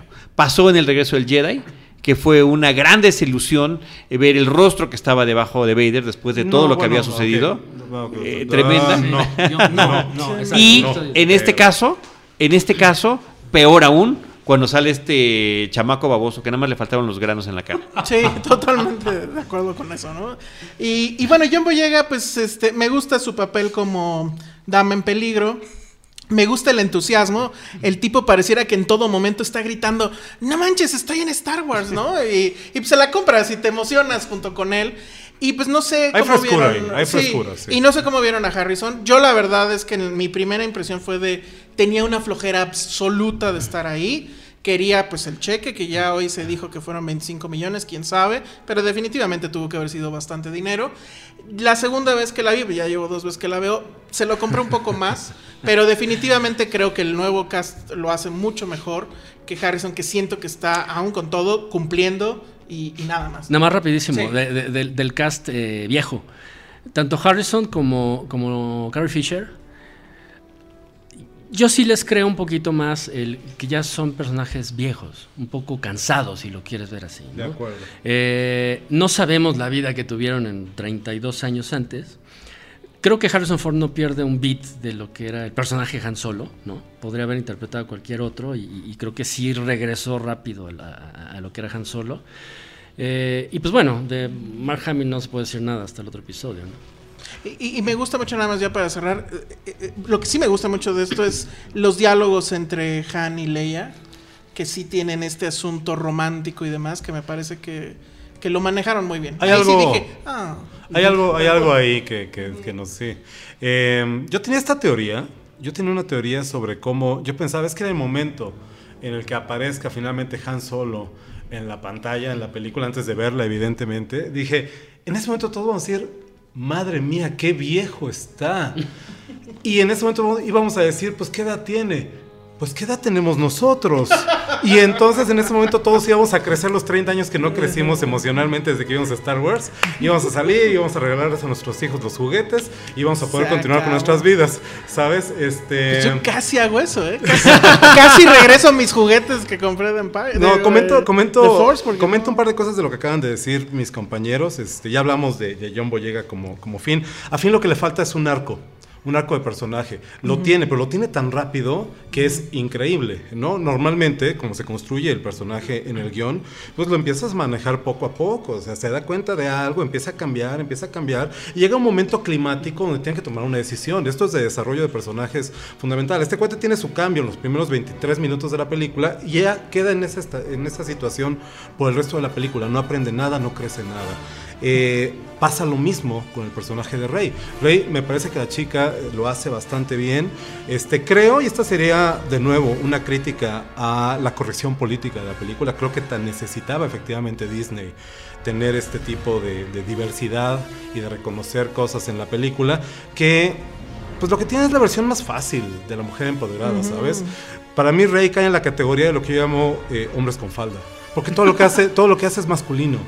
Cuando ustedes quieren construir un personaje genuinamente femenino, lo que haces es desarrollar las cualidades que entendemos culturalmente como, Como cualidades femeninas, femeninas. Si ustedes ven a Clarice Starling en The Silence of the Lambs, si ustedes ven a Ellen Ripley, no en la primera Alien, en Aliens, el regreso a la película de Cameron, son es la- la- esas cualidades maternales, es esa sensibilidad, es esa capacidad para la empatía, lo que permite que estas heroínas, genuinas heroínas, crezcan. Lo demás son Furiosa, desde que la quiere rescatar a las mujeres. Pero, pero ya son personajes más grandes, Más más, gran- adultos. Ok, de acuerdo, pero no olvide es lo que acabo de mencionar con todos los oficiales del First Order, todos son unos niñatos de 20 años. Evidentemente, tendencia del cine contemporáneo, eh, la película está diseñada para chavos, entonces todos los personajes son personajes muy jóvenes. Yo siento a los oficiales del First Order demasiado jóvenes pa- para estar en, un, en, puert- en puestos de mando, en una Para gran maquinaria la. Yo vi, yo vi la la- segunda vez uno traía una resortera en la bolsa de. Entonces, entonces, bueno, creo que Rey, creo que Rey en ese sentido es la versión más fácil de mujer empoderada. Es un hombre con falda, es una chica que lo que hace es, Ni falda tiene. es lo que hacen los personajes masculinos, es una alegoría. No, ya sé, ya sé, ya sé, ya sé, pero literalmente, pues, prácticamente está vendada, ¿no? De su, El personaje, su vestuario. el personaje de Poe Dameron me parece, a mí me parece muy padre. Me gusta el actor, me gusta la manera en que lo presentan. Algo no me chaca. Y lo que no me checaba, hoy en la mañana leí la entrevista en la que dice J. Abrams, ah, lo que pasa es que ese personaje no iba a salir en la película. Dice, salía al principio, lo mataban cuando, lo matábamos cuando caía la, la TIE Fighter en la que escapan y no lo volvíamos a ver. Y el actor se lo dijo así a este eh, Jason Isaac, ¿se llama? No, es- Oscar Isaac. Oscar, Isaac, perdón. Este, así se lo dijo. Dijo, bueno, pues está feo, pero pues, está bien. Es una película de Star Wars, qué padre, ¿no? Claro, dentro. Va, no, que me maten a los 20 minutos. Dice, ya Pues, arrancada la le fue producción. peor a Max pero bueno. Exacto. Dice, ya arrancada la producción, este, le dijo, no sabes que tu personaje me gusta, lo vamos a dejar. Que esto me parece propio del modus operandi de Abrams de nuevo, lo veíamos en Lost, donde pues, la ocurrencia de la semana era lo que seguía. Esto me hace sentir que la película no está efectivamente diseñada, que está a los caprichos de Abrams, ¿sabes? El personaje, después de Bobocho, que ya lo dije, del Bebocho, este, de BB-8, que me parece padre, está, está, está bonito el robot y me... Pero, pero, perdón, ahí la genialidad está en la, en la esfera. Sí. Porque la posibilidad de lenguaje corporal se multiplica. Totalmente, y es, y es, Es una- este, es una por, lo menos, por lo menos ¿no? es más ágil que Arthur. Sí, no, ¿sabes? sí, pero sí, parece Spider-Man. O sea, mundo. Hay un momento A donde me- parece Spider-Man. A mí me ¿eh? enternece, sí, cuando se cuelga las Sí. cosas, a mí me enternece el personaje, ese me gustó. A mí me gusta la promesa de Kylo Ren, ¿sabes? ¿Cuánto, cuánto criticaron todo el mundo a Anakin Skywalker en versión Hayden Christensen por ser un mocoso berrinchudo? Y es lo que es este cuate, es exactamente igual. Salió al abuelo, salió al abuelo, Salió el abuelo. salió al abuelo tal cual. Pero sí hay que reconocer que antes de que se quite la máscara, si dices, este cuate es un completo bastardo, porque el la forma en cómo utiliza la fuerza, este, el asunto del neck rip, Es agresivo. ajá, es muy Eso- agresivo. eso me- y eso a mí me gustó. Y, sí, creo- y ese es el único. movía manzanas. güey. Sí, exacto. Exacto. Y este tiene un odio que no le veíamos ya Ese- flor de piel. Ese creo que es el ¿no? único momento realmente donde dices ahí hay peligro. Porque Sí. ese es el otro tema. O sea, tanto estamos viendo y conectando que no es difícil. Esto es tal escena en episodio 4 y esta es La tal escena de la taberna, que es la escena de la cantina. O sea, son escena tantas del- que ¿no? dices no hay peligro. Y incluso en el momento en que eh, Han Solo se va por ese pasillo estrecho y un abismo abajo, ya sabes lo que va a pasar. Y también dices, bueno, ¿qué carajo con los arquitectos de esta cosa? Claro. Que siempre ponen abismos con un puentecito ahí. Este ni barandal tenía. Y ni barandal, ¿no? Era un homenaje al imperio. Pero, Sí, pero Era, sí, un sí, homenaje, era, pero- un homenaje, era un homenaje a, a Indiana Jones y el Santo Grial. Ah, también. cuando va No, sí vieron ese homenaje. Sí hay un homenaje a Indiana Jones. Hay un momento donde estás huyendo de estas dos bandas que le quieren cobrar no sé qué cosa. Sí, parece que está huyendo y que de la está bola. huyendo de la Sí. bola otra vez. Eso está padre. De los Eh, monstruos eso estos está- ese es gigantes. un guiño bonito, ¿no? Este, esto, insisto, creo que hay una promesa interesante, de un personaje interesante en Kylo Ren, genuinamente interesante. A mí, incluso el actor, me dicen, es que fulano de tal o mengano hubieran quedado mejor. El actor me gusta, tiene la nariz de su papá de alguna manera, ¿no? De Han Solo. Sí, sí salió un poquito al papá, sí lo creo.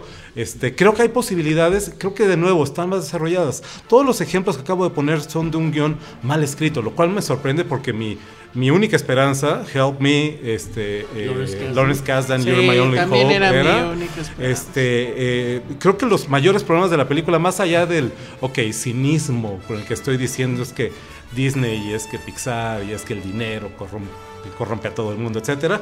Creo que son problemas de guion genuinamente. La película tiene problemas de guion también cuando tú ves que la, que la trama va avanzando a trompicones, eh, a base Va en fast track. a base, exactamente, y a base de casualidades. ¿Qué casualidad?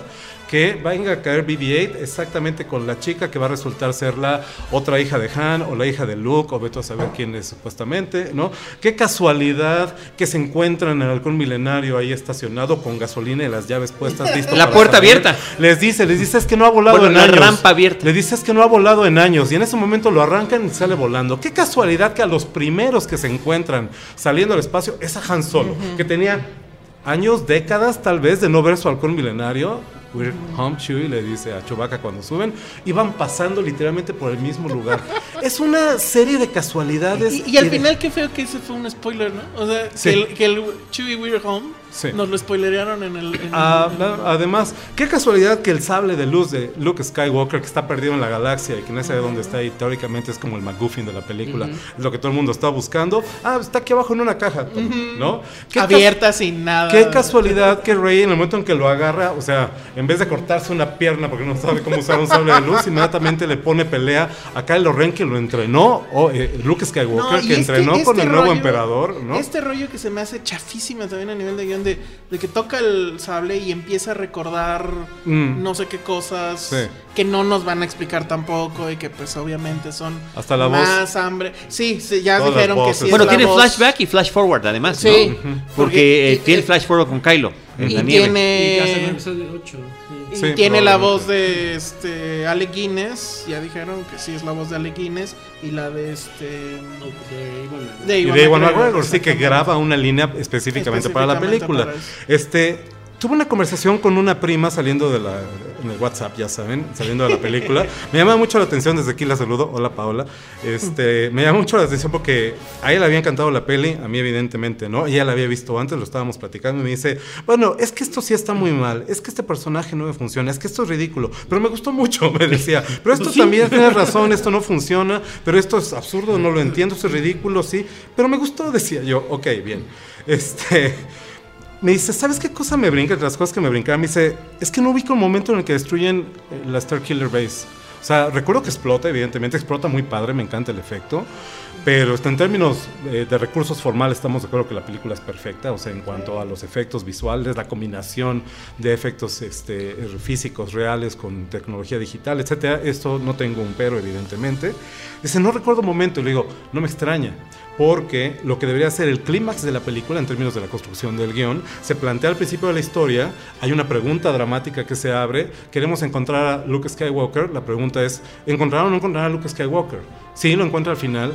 Y es por eso que esa escena, importante como es, no tiene ninguna resonancia. Porque ni siquiera la protagonista de la película, que es este, Rey, está involucrada frontal, o sea, directamente con esa explosión de esa estrella de la muerte. Pasa como algo que sucede. Yo también dije, bueno, pues me acuerdo que Paul le disparó y pues ahí estaba el agujerito, pero no, no resuena. Bueno, no, bueno, nada más que es la tercera vez que Han Solo ayuda fundamentalmente Muerte, para sí. destruir la estrella de la muerte. O sea, las tres se destruyeron gracias a Han Solo. No resuena- Sin no su resuena- intervención no se hubiera logrado. No, No, resuena claro. por eso. Creo que la película es anticlimática porque ese momento, salvo el momento más emocional de toda la película, que es la muerte de Solo, ese momento no tiene mayor Y, resonancia. digo, y el momento, sí, hay un momento, o sea, el momento final, que pues es el momento, creo que ese es el Y gran el encuentro, y el encuentro, ese fue el momento que a mí me emocionó, Parece Stinger de una película de Marvel. Exacto, O sea, no lo hicieron tan así En los porque créditos. tienen todavía tantita madre. Pero lo podrían haber hecho y entonces si hubiera sido así de bueno. ¿Sabes no, qué? También el. Señor de los Anillos. Es un final como el Señor de los Anillos. Es Claro. el tipo de escenario y Que eso demás. es Que algo, es que eso es algo que nunca, para- que eso es algo que, Lu- que Lucas nunca hizo. Que eh, contar una película, contar una película Ajá. que no estaba Contenida. dramáticamente resuelta, Sí. que resolvía su, su pregunta dramática central, eso nunca había pasado. Esta desfa- eh, descaradamente eh, resulta eh, el, el prólogo de una Ajá, historia exacto. que se adivina, que sabemos Y evidentemente luego, más qué loco extensa, que, ¿no? que Luke pues, se fue a un tiempo compartido ahí en Miami o algo así. ¿no? Bueno, está mejor que se metiera a No, Dagoba Ajá, ahí en- debió haber sido algo. Nada más rapidísimo, si te fijas, episodio 1 es. Ahí no destruyen la estrella de la muerte, pero destruyen la nave esta de la Sí. Federación. Acaba con una gran fiesta y, que también tiene su parte las- circular, casi, ¿eh? casi con- exacto, casi casi con las medallas. Este, el ataque de los clones, episodio 2, acaba como el Imperio contraataca. O sea, los malos de alguna manera surgen, ¿no? Entonces, pues Lucas. Sí, o sea, la cita ya estaba. Sí, la Lu- cita ya estaba. Es Ajá. cierto, Lu- mira, Lucas de alguna manera sí, sobre todo la primera, la primera creo que, que sobresale por sí sola. Tiene principio y tiene final. Si existían o no el Imperio contraataca, el Jedi y las precuelas, estaba contada, ¿no? estaba contada toda la historia. Y no te necesitabas saber que si las guerras crónicas te lo dice Obi-Wan, hubo una guerra, tal, tal, tal, pero la historia del héroe, el arco de Luke Skywalker, estaba perfectamente contado, ¿no? Entonces, sí, creo que es este, un poquito anticlimática. Eh, me hubiera gustado que quitaran la parte esta de los monos eh, que, tienen los que están en la estación esta que tiene Han Solo que, que se comen ¿Los monstruos? que se comen a los piratas que llegan a, a- a querérselo echar. Pero eh, vaya por supuesto tiene no es una película perfecta por supuesto que no. Sí técnicamente está muy bien hecha creo que ahí no tiene ningún pero y sí, efectivamente, pues deja algunas cosas de duda, aunque en términos generales a mí, a mí me gustó, porque a mí, en lo personal, sí me hizo sentir un poquito, insisto, no es lo mismo, de lo que nunca jamás sentí en las precuelas. De hecho, precuelas? yo, para mí, las precuelas de Star Wars eran, fueron El Señor de los Anillos. Yo les, yo les ponía sable de luz a- en vez de espadas a, a los personajes, ¿Y y era prácticamente la estructura dramática que yo quería ver de Star Wars. Ahora, una cosa, una cosa más, este, para terminar el tema del, del guion. Este, a mí lo que me da mucho coraje, y de veras estaba yo mentando madres durante la proyección, este, a mí lo que me da mucho coraje es ver cómo momentos de revelaciones fuertes, o sea, que la identidad de Kylo como hijo de Han Solo esté resuelta en exposición, en, un comentario casual, me parece una mentada de madre. Me parece de veras este, una pésima decisión, destruye lo que podría haber sido un momento emocionalmente muy fuerte, genuinamente eh, eh, perturbador inclusive, y, este, y le resta muchísima este, fuerza al momento mismo de la muerte de Solo. Con toda la información que nos falta, además, es imposible invertir. Fíjense lo que le llevó a las películas originales llegar al punto de la revelación de Vader. Es que es algo que se construye desde el momento de que, en que Vader dice, The Force is strong with this one, al final del episodio 4 en lo que Luke ha tenido chance de ir Se construye desde un comentario en episodio 4 cuando el tío o la tía y le está diciendo al tío tiene demasiado de su padre en él. Y el otro dice, "Espero que no." Exactamente. Y dices, es un comentario X, ¿no? No, no, todo eso y eso que y eso que Lucas y eso es un hecho, no sabía que Vader era el padre de Luke a esas alturas de la escritura de los guiones, ¿sabes? Entonces, eso me parece que eh, estaba tan bien manejado en la otra, llegar un momento climático en el, en el Imperio contraataca para tener la gran revelación es toda la diferencia. Aquí la manera en que lo resuelven me parece, insisto, de mal guion. Me hace sentir que ganaban de nuevo las consideraciones comerciales y las concesiones a los fans, a la corrección política y una serie de cosas que a la historia misma. Cierro con esto, Carlitos, este, esta intervención. Lo que a mí... casi no has hablado. Y no sé si alguno de ustedes, chicos, lo cachó en la película. A mí, la prueba final de que Abrams no sabía lo que estaba haciendo se encuentra en el momento, al final de la película, es la antepenúltima escena de la película, cuando después del ataque a Star Killer eh, regresa el halcón milenario después de rescatar a Finn, etcétera, este, llega el halcón milenario, este, se estaciona literalmente, se abre la rampa, de este lado vienen todos los oficiales eh, de la, iba a decir Alianza Rebelde, de la Resistencia, este, Lía la primera, aquí se bajan Chewbacca y eh, Rey detrás de ella. Y se encuentran Leia y Rey. Sí, ¿por qué? ¿Por qué no se encuentran primero Chubaca y Lía? No lo entiendo. Eso no lo puedo entender. De veras, eso me molesta tanto. Después de todos los momentos que los hemos visto en las películas anteriores de cercanía entre Chubaca y Lía. Y que vimos uno en esta misma película. Nadie, nadie sabía lo que Lía significaba, lo que Han significaba para Lía como Chubaca. Y nadie sabía lo que eh, eh, Han representa para Chewbacca como, Leia. Que en ese momento se pasen de largo uno frente al otro para abrazar a la nueva generación, eso, señores, es una mentada de madre para los fans de Star Wars. Ese hombre, J. Abrams, no entiende Star Wars. ¿Qué tal, ¿Qué tal hace muchos, muchos meses, más de un año, cuando sale la primera fotografía de la lectura del guion? Eso fue. Que fue. ese es un fraude absoluto. Que fue una fotografía que dio la vuelta al mundo, que todo el mundo teníamos identificando cuáles eran cada uno de los, eh, participantes: Lawrence Kasdan, J.J. Abrams, eh, Mark Hamill, Harrison Ford. Eh, Carrie Fisher y todos los nuevos, ¿no? Que estaban allí, que en ese momento ni nos interesaban, ¿no? Max Lupita, está en la foto, Lupita Ñongo. Que es de Nueva Yoda. Este, sí. Eh, Andy Serkis y demás, ¿no? Ah. Y ahora que vemos la película, además de todo lo que podemos decir, lo que tiene que ver ese guion que ha abundado Antonio, decimos, diablos, ¿y qué hacía el pobre Mark Hamill allí? que leyendo, oye, seguía pasando las páginas, el pobre decía, bueno, en algún momento voy a decir algo. Estoy seguro que en algún momento voy a decir algo. Tengo entendido que leí en algún lugar que, de hecho este, él iba leyendo las indicaciones del guion que no eran personajes, que iba leyendo la acción del... sí, sí, de veras. Que se puso a Ponlo a hacer algo, ¿verdad? Exacto, sí.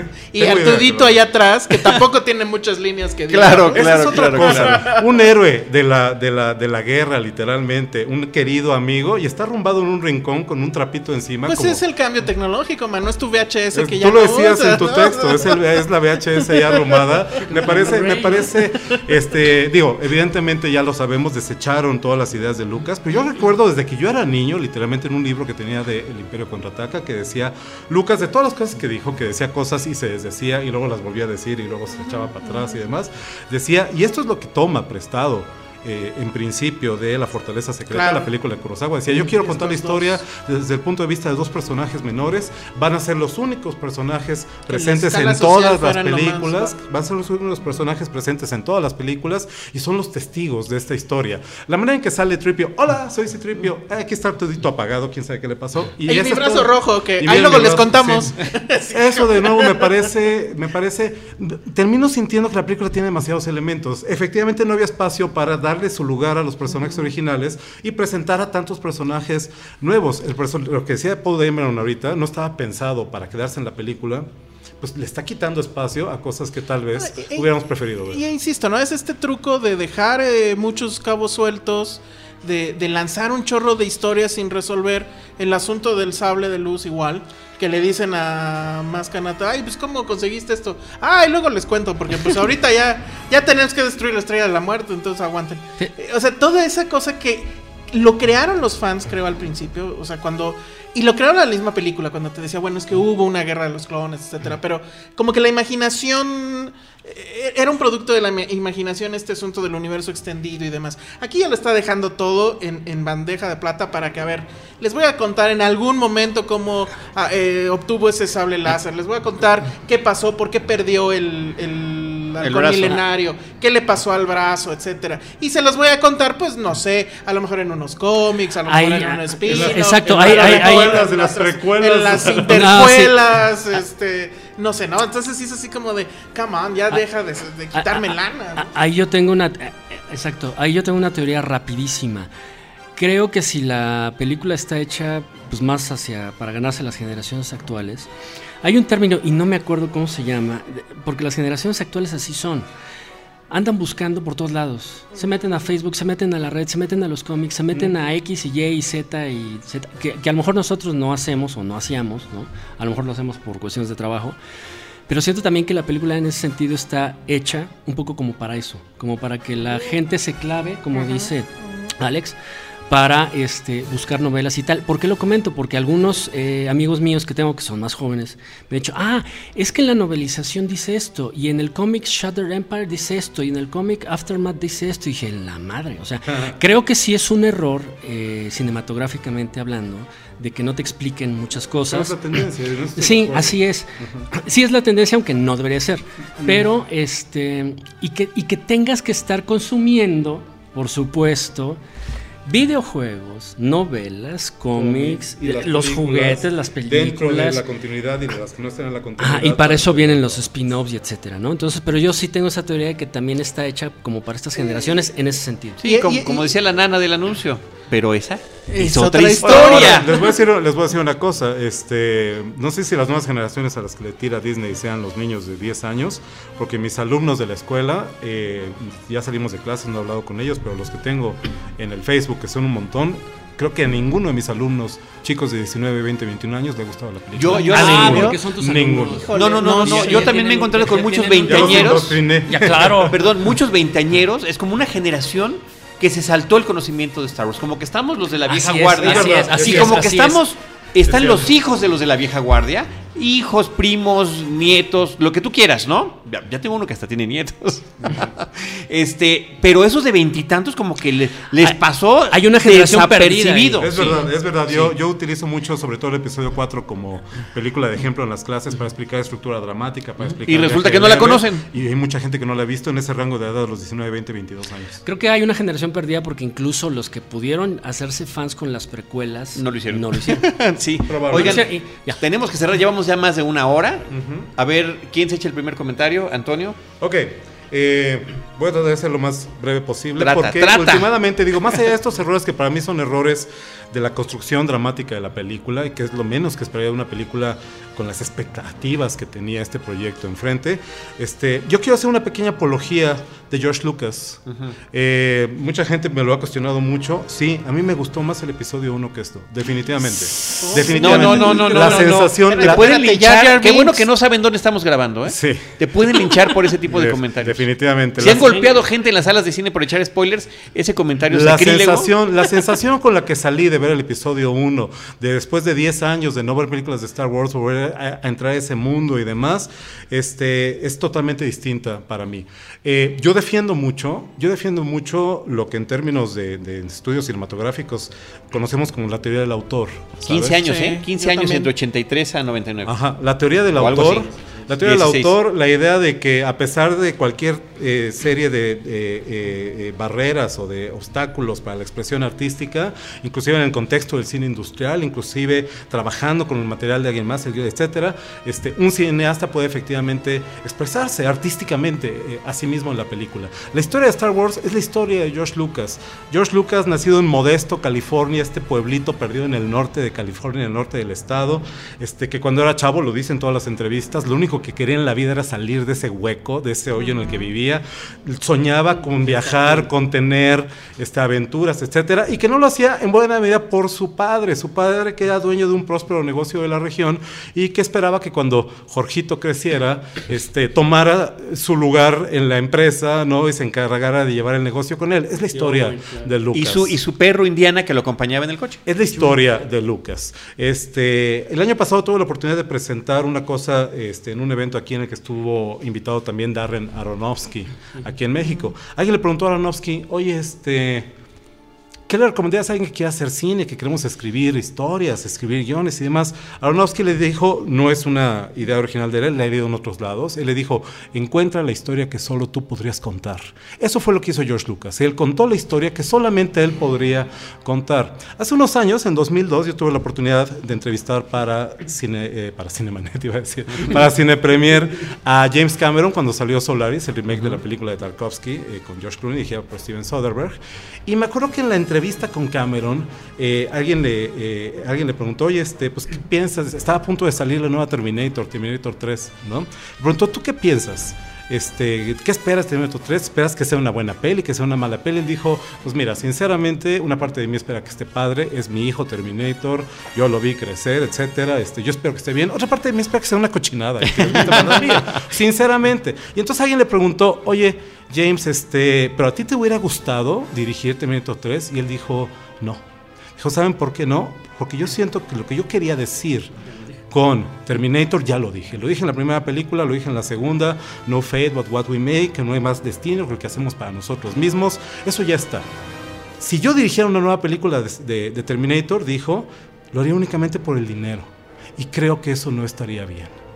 Yo creo sinceramente que Star Wars era la historia que solo George Lucas podía contar. Yo creo que la historia estaba cerrada con la muerte y redención de Anakin Skywalker y que a partir de ese momento todo lo que estamos viendo, que evidentemente es válido, es una cuestión legal también, yo no tengo ninguna ni como fan, ni como nada derecho a decirle a Disney qué hacer con sus cosas y que no, ni a Lucas.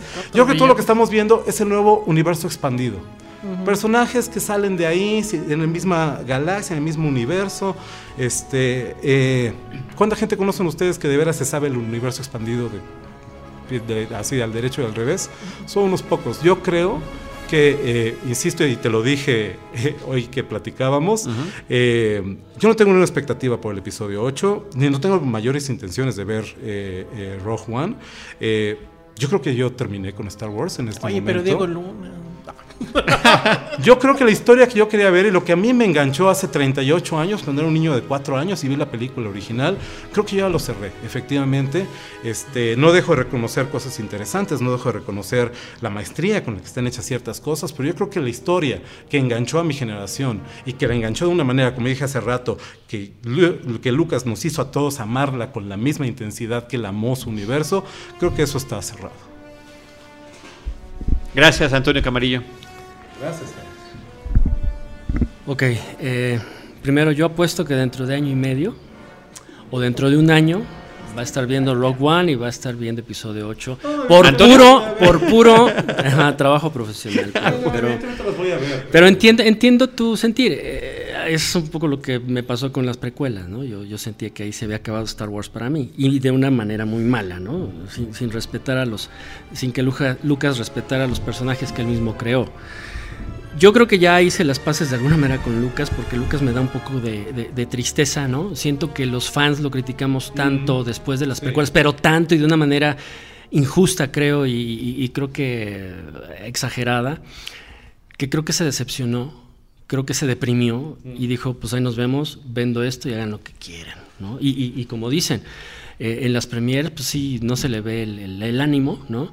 Y, es como, pues ahí está la película que quería, ¿no? Ahora, yo digo, si J.J. Abrams hubiera, o Lawrence Kasdan, o entre ambos, o con Disney, hubieran mostrado cosas nuevas, cosas diferentes, apuesto y casi lo puedo afirmar que estaríamos quejándonos de que puta, eso no es Star Wars.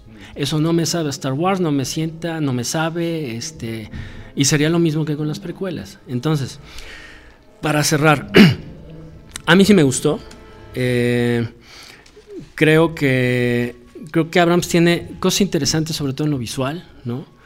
Eh, me gustó algo que, que hicieron que fue no, no, mm, hay un comentario de Han Solo que dice, eh, refiriéndose al hijo, a Kylo, dice, a Ben, ¿no? A que se llama Ben Solo, Skywalker, que dice, eh, tiene mucho de Vader. Y me gustó porque no es, tiene mucho de tu papá, tiene mucho de Anakin, que es el nombre de Vader. Se refiere a la figura que, creo que conocimos como Vader, ¿no? Porque el Anakin, el Vader que nos presentó el mismo Lucas en las precuelas, creo que para mí le, tiró absolutamente toda la, tanto la cosa mística como de, de- esta villanía genial y brutal que, sostenía un imperio, ¿no? Creo que lo volvió un niño este, eh, mal- malcriado, ¿sí? Eh, suertudo, pero en fin, me gustó ese, punto, ¿no? Entonces, vuelvo a, lo que comenté hace unos minutos. Sí, sí tiene sus, detalles. Creo que sí se exagera un poco quizá en la, en la repetición de bit por bit ciertas cosas de tanto de A New Hope como de El regreso al Jedi. Pero a mí sí me dejó una sensación agradable. Sí quizás un poco anticlimática porque pues obvio te están preparando para el episodio 8 creo que eran demasiadas cosas para explicarse en una película de dos horas y cuarto, dos horas y veinte, ¿no? Creo que a lo mejor este, lo hubieran partido como el Hobbit, ¿no? Pero, pero vaya, porque sí hay mucha, mucha información. Por eso comentabas tú, Charlie, que era como te, avent- te avientan y te avientan y te avientan información. Y pues sí, el ritmo no para y la película te tiene entretenido, por supuesto que te tiene entretenido porque hay demasiada información. Ya cuando empiezas a, procesar, pues bueno, dices, ah, ok, sí, le faltó esto, le falló, aquello, tal, tal, tal. Insisto, me gustó. Creo que es, para mi gusto, una, buena manera de introducirnos a lo que viene en, lo que sigue, ¿sí? que son los episodios 8 y 9. Eh, y, vuelvo al punto, yo sé que parezco disco rayado, pero sí, efectivamente, a lo mejor pudiera ser Rey eh, un hombre con faldas. Yo no lo veo tanto así, sí, yo, yo lo veo un poco más como, como muchas chicas y amigas y mujeres que conozco que, que igual entran a este pues a cosas de mecánica y a cosas de, ¿no? De, de- de- de- que propias, propias, exacto, propias de, de- de- de hombres, de varones. Creo que sí está más como para esta generación actual, ¿no? Creo que hay por ahí una generación perdida, pero creo que sí.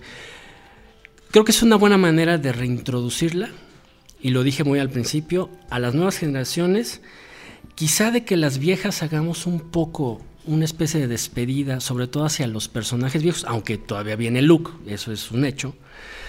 Y, eh, y pues que la protagonista sea eh, eh, una chica, ¿no? Eh, y nada más rápido comentar, que nunca lo comentamos, en el aspecto de la música, que es una parte fundamentalísima de, de- de Star Wars. Creo que Williams hace un buen trabajo, creo que ya se nota que ya es, es un, un señor eh, grande, ¿no? Creo que se nota un poco cansado, mantiene el gran ritmo, mantiene el gran nivel, pero sí me faltaron como algunos eh, temas...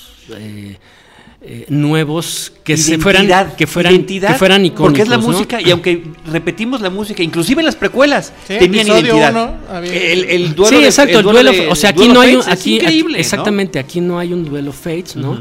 Aquí no hay un Across the Stars, que creo que es de episodio 2. y bueno y la música de la cantina que me dices no O Sí, ese- no. el reggae contra el jazz gana el jazz bueno Claro. 100 a 1 Pero, pero pues, siempre es. eh, Yo no puedo imaginar una película de Star Wars sin John de acuerdo. Williams. No, no, no, no sé qué vaya a pasar con los spin-offs.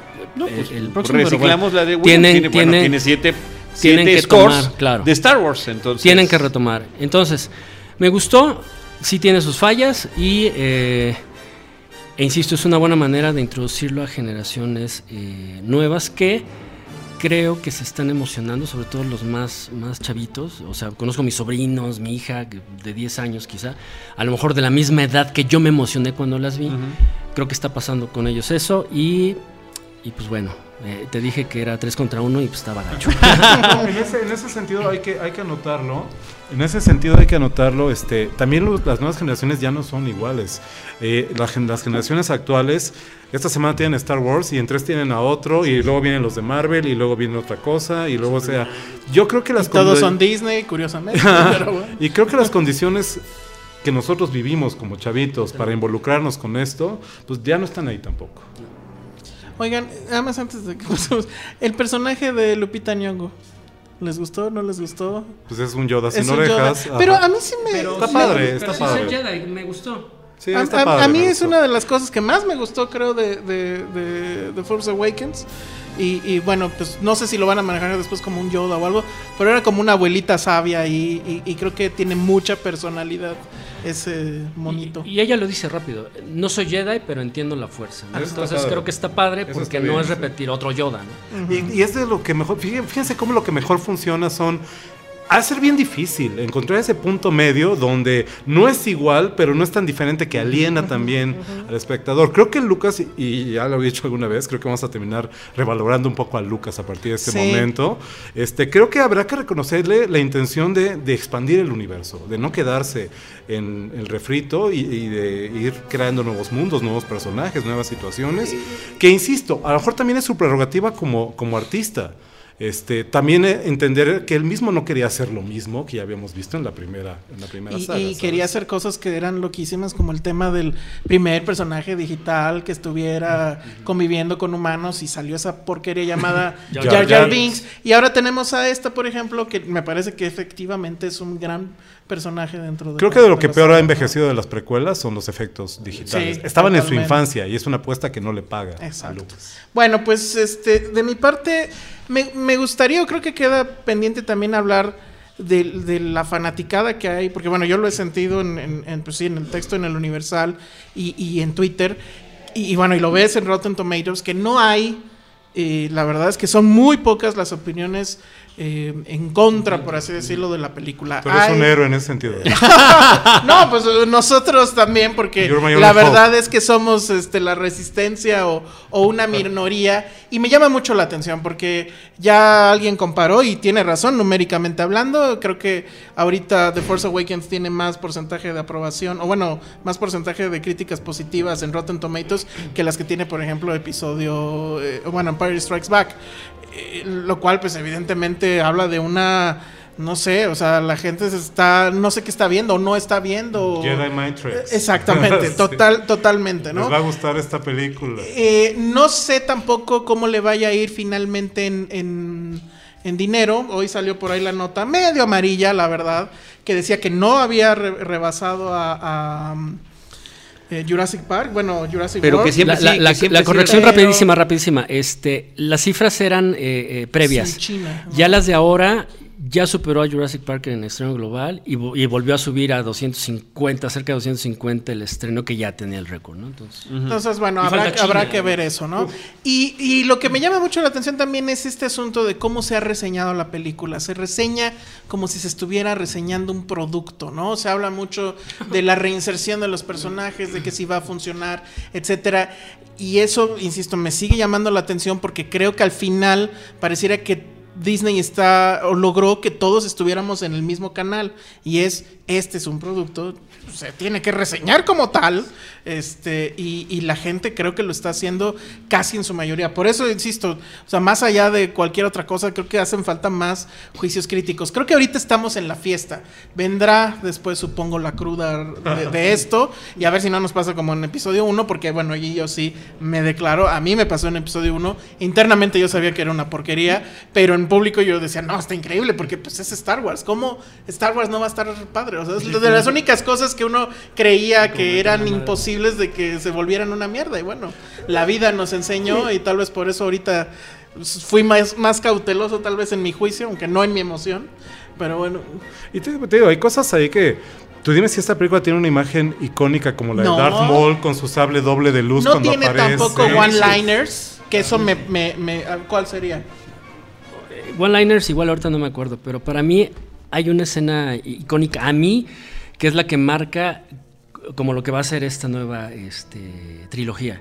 Rápido, es cuando Rey jala y tiene el Claro. sable de luz de Luke y se escucha el tema de la fuerza Sí, de fondo bueno. y lo prende y se enfrenta a Kylo y cuando hace un poco más de conciencia del- de, lo que es la fuerza y le gana, creo que eso es lo que Es marca una, para mí. Es una buena escena. Ese es ge- genuinamente el clímax de la película, que está como mal construido. Una cosa más, nada más, para terminar, Carlitos. Teníamos Jorge y yo una pequeña discusión también a brincos ahí en la tarde en, en el Facebook. Este, no sé si es el tuyo o el de César Albarrano, de quién es. César. No sé ni dónde estábamos platicando. este, donde salió esta, esta idea. Pues es que es solo una película. No, no creo que No. sea solo una película. Eh, creo que decir que este, eh, Star Wars es solo una película es como decir que, este, no sé, la música de Mozart es solamente una sinfonía. No, no, y no. la, ¿sabes? Este, Y, y perdón, pero yo creo que nunca es solo una película. Ok, Nada de acuerdo, perdón. Yo, yo- nada más, yo nunca dije es solo una película. Eh, Nunca lo escribí así, o sea, a lo mejor sí sí. se entendió, porque por supuesto que no puede ser, y menos entonces de Star Wars, una, una simple película, como tú me decías, es que la has visto ya cuatro veces. Y no debe ser una sola película, solamente una película. Algo no, te eh, significa, eh, Star ¿no? Wars, mira, para nosotros, rápido, Star Wars es una experiencia y hasta una experiencia de vida. Ajá. ¿no? Por eso somos también tan apasionados con las cosas buenas y con las cosas malas que tiene, ¿no? Exactamente. Entonces, porque cada quien lo vive de manera diferente. A mí en ese sentido sí me gustó y, y- y, pues vaya. Y creo que es perfectamente válido al final. Al final eh, son juicios de gusto y cada quien sabe lo que le gusta lo que no le gusta. Mi, mi preocupación ahí viene cuando hablo tanto de, de lo artificial que me parece toda la construcción. Sí. Este, tiene que ver con que yo, sin- sinceramente, y esto lo digo como crítico de cine, como profesor de cine, como director de las cosas que he dirigido también, este, yo creo, sinceramente, con el corazón en la mano lo estoy diciendo, que el cine es importante, que el cine cambia cosas, que el cine cambia el rumbo de la vida de la gente. Si esta película no lo está viendo así, me parece infinitamente triste. No sabemos si le vaya a cambiar la vida o no a las nuevas generaciones. Ojo, insisto, creo que va hacia un público que ya no somos tanto nosotros. Sí, toda película acuerdo, siempre es. Toda película siempre es la primera película de alguien, ¿no? Entonces, bueno, ya nada más yo para acabar, a mí sí me da mucho tristeza el asunto eh, que comentaba al principio, que es que yo veo en esto el, el asunto de volver de, de la misma fórmula de Avengers y demás, de que este no va a terminar en tres películas. Evidentemente esto se va a seguir hasta donde se pueda y en spin-offs y en cómics y en todo lo que, lo que ustedes quieran. Me llama mucho la atención, efectivamente, que el tema sea el ruido que se crea alrededor y, que la película a mí sí me parece que está manufacturada para que eso suceda y luego entonces el contenido pues ya no importa, lo que importa es el ruido porque el ruido me va a generar más ventas para la que sigue, la que sigue, la que sigue, no el contenido de la película. Y bueno, pues este... También decir que no fue, tampoco es que la hayamos sufrido, creo que yo no la sufrí tal cual, he sufrido peores cosas, pero creo que siempre debe de quedar ese pensamiento crítico respecto a las cosas que nos gustan, ¿no? Sobre todo con las cosas que nos Pues gustan, sí. porque de lo mucho que me han eh, dicho ahí en los comentarios de la crítica es, es que no eres fan de Star Wars, digo... Digo, no los invito a mi casa porque no los conozco, pero la mesa de centro que tengo es un halcón milenario. Entonces, o sea, creo que más fan que eso, pues sí debe haber muchos más, pero no tengo tanto poder económico. Entonces, pues lo único que tengo es esa mesa de centro y demás. Sí.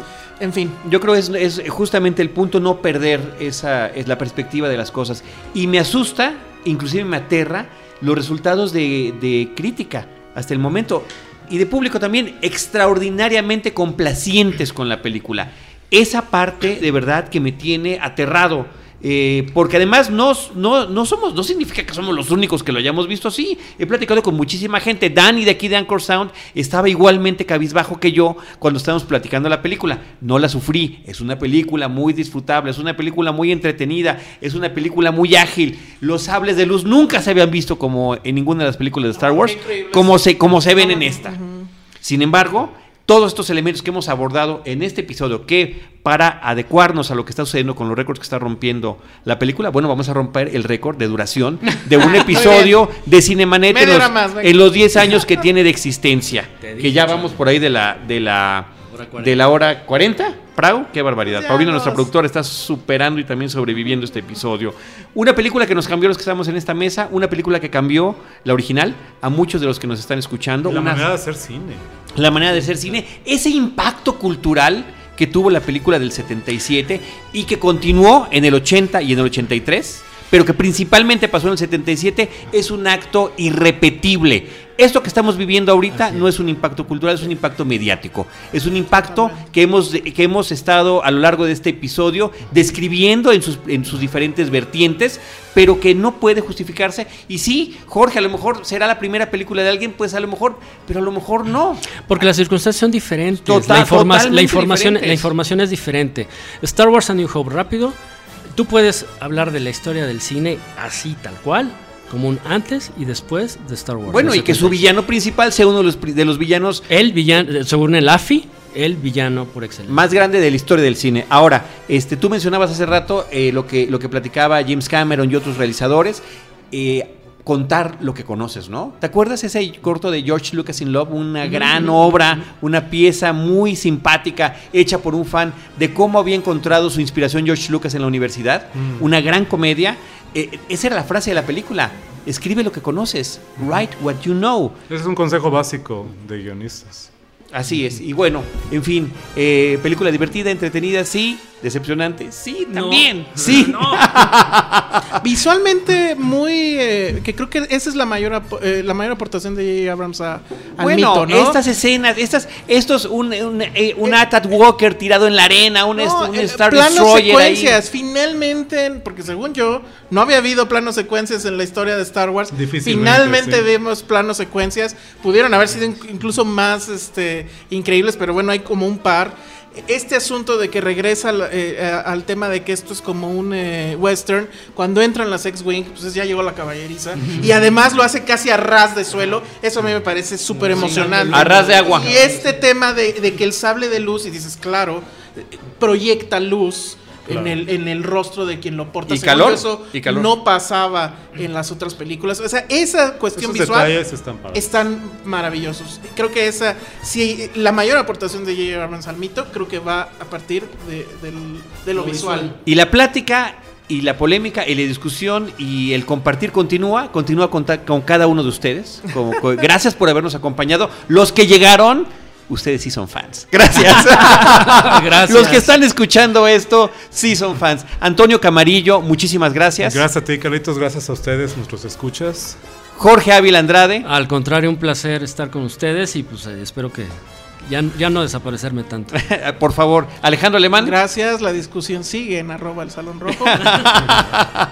Claro, redes sociales rápidamente, Antonio. Eh, eh, a mí me pueden encontrar en mi Twitter personal, arroba acamaril con una L al final, y en arroba necrofilmia. Y en mi blog Necrofilmia voy a subir una crítica extensa que incluirá mucho de lo que he platicado aquí sobre la película. Gracias, Antonio. Jorge. Nada más rápido, en Twitter es eh, Jorge G. Ávila, así todo en bajas y corrido, y eh, mi blog es eh, en WordPress, es movioladigital.wordpress.net.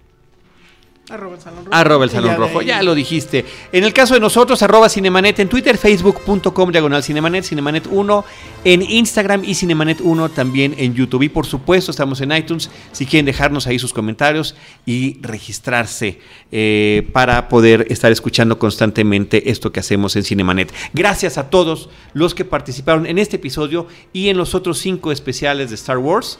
Eh, y con eso nos despedimos, esperándolos para la próxima con cine, cine y más cine.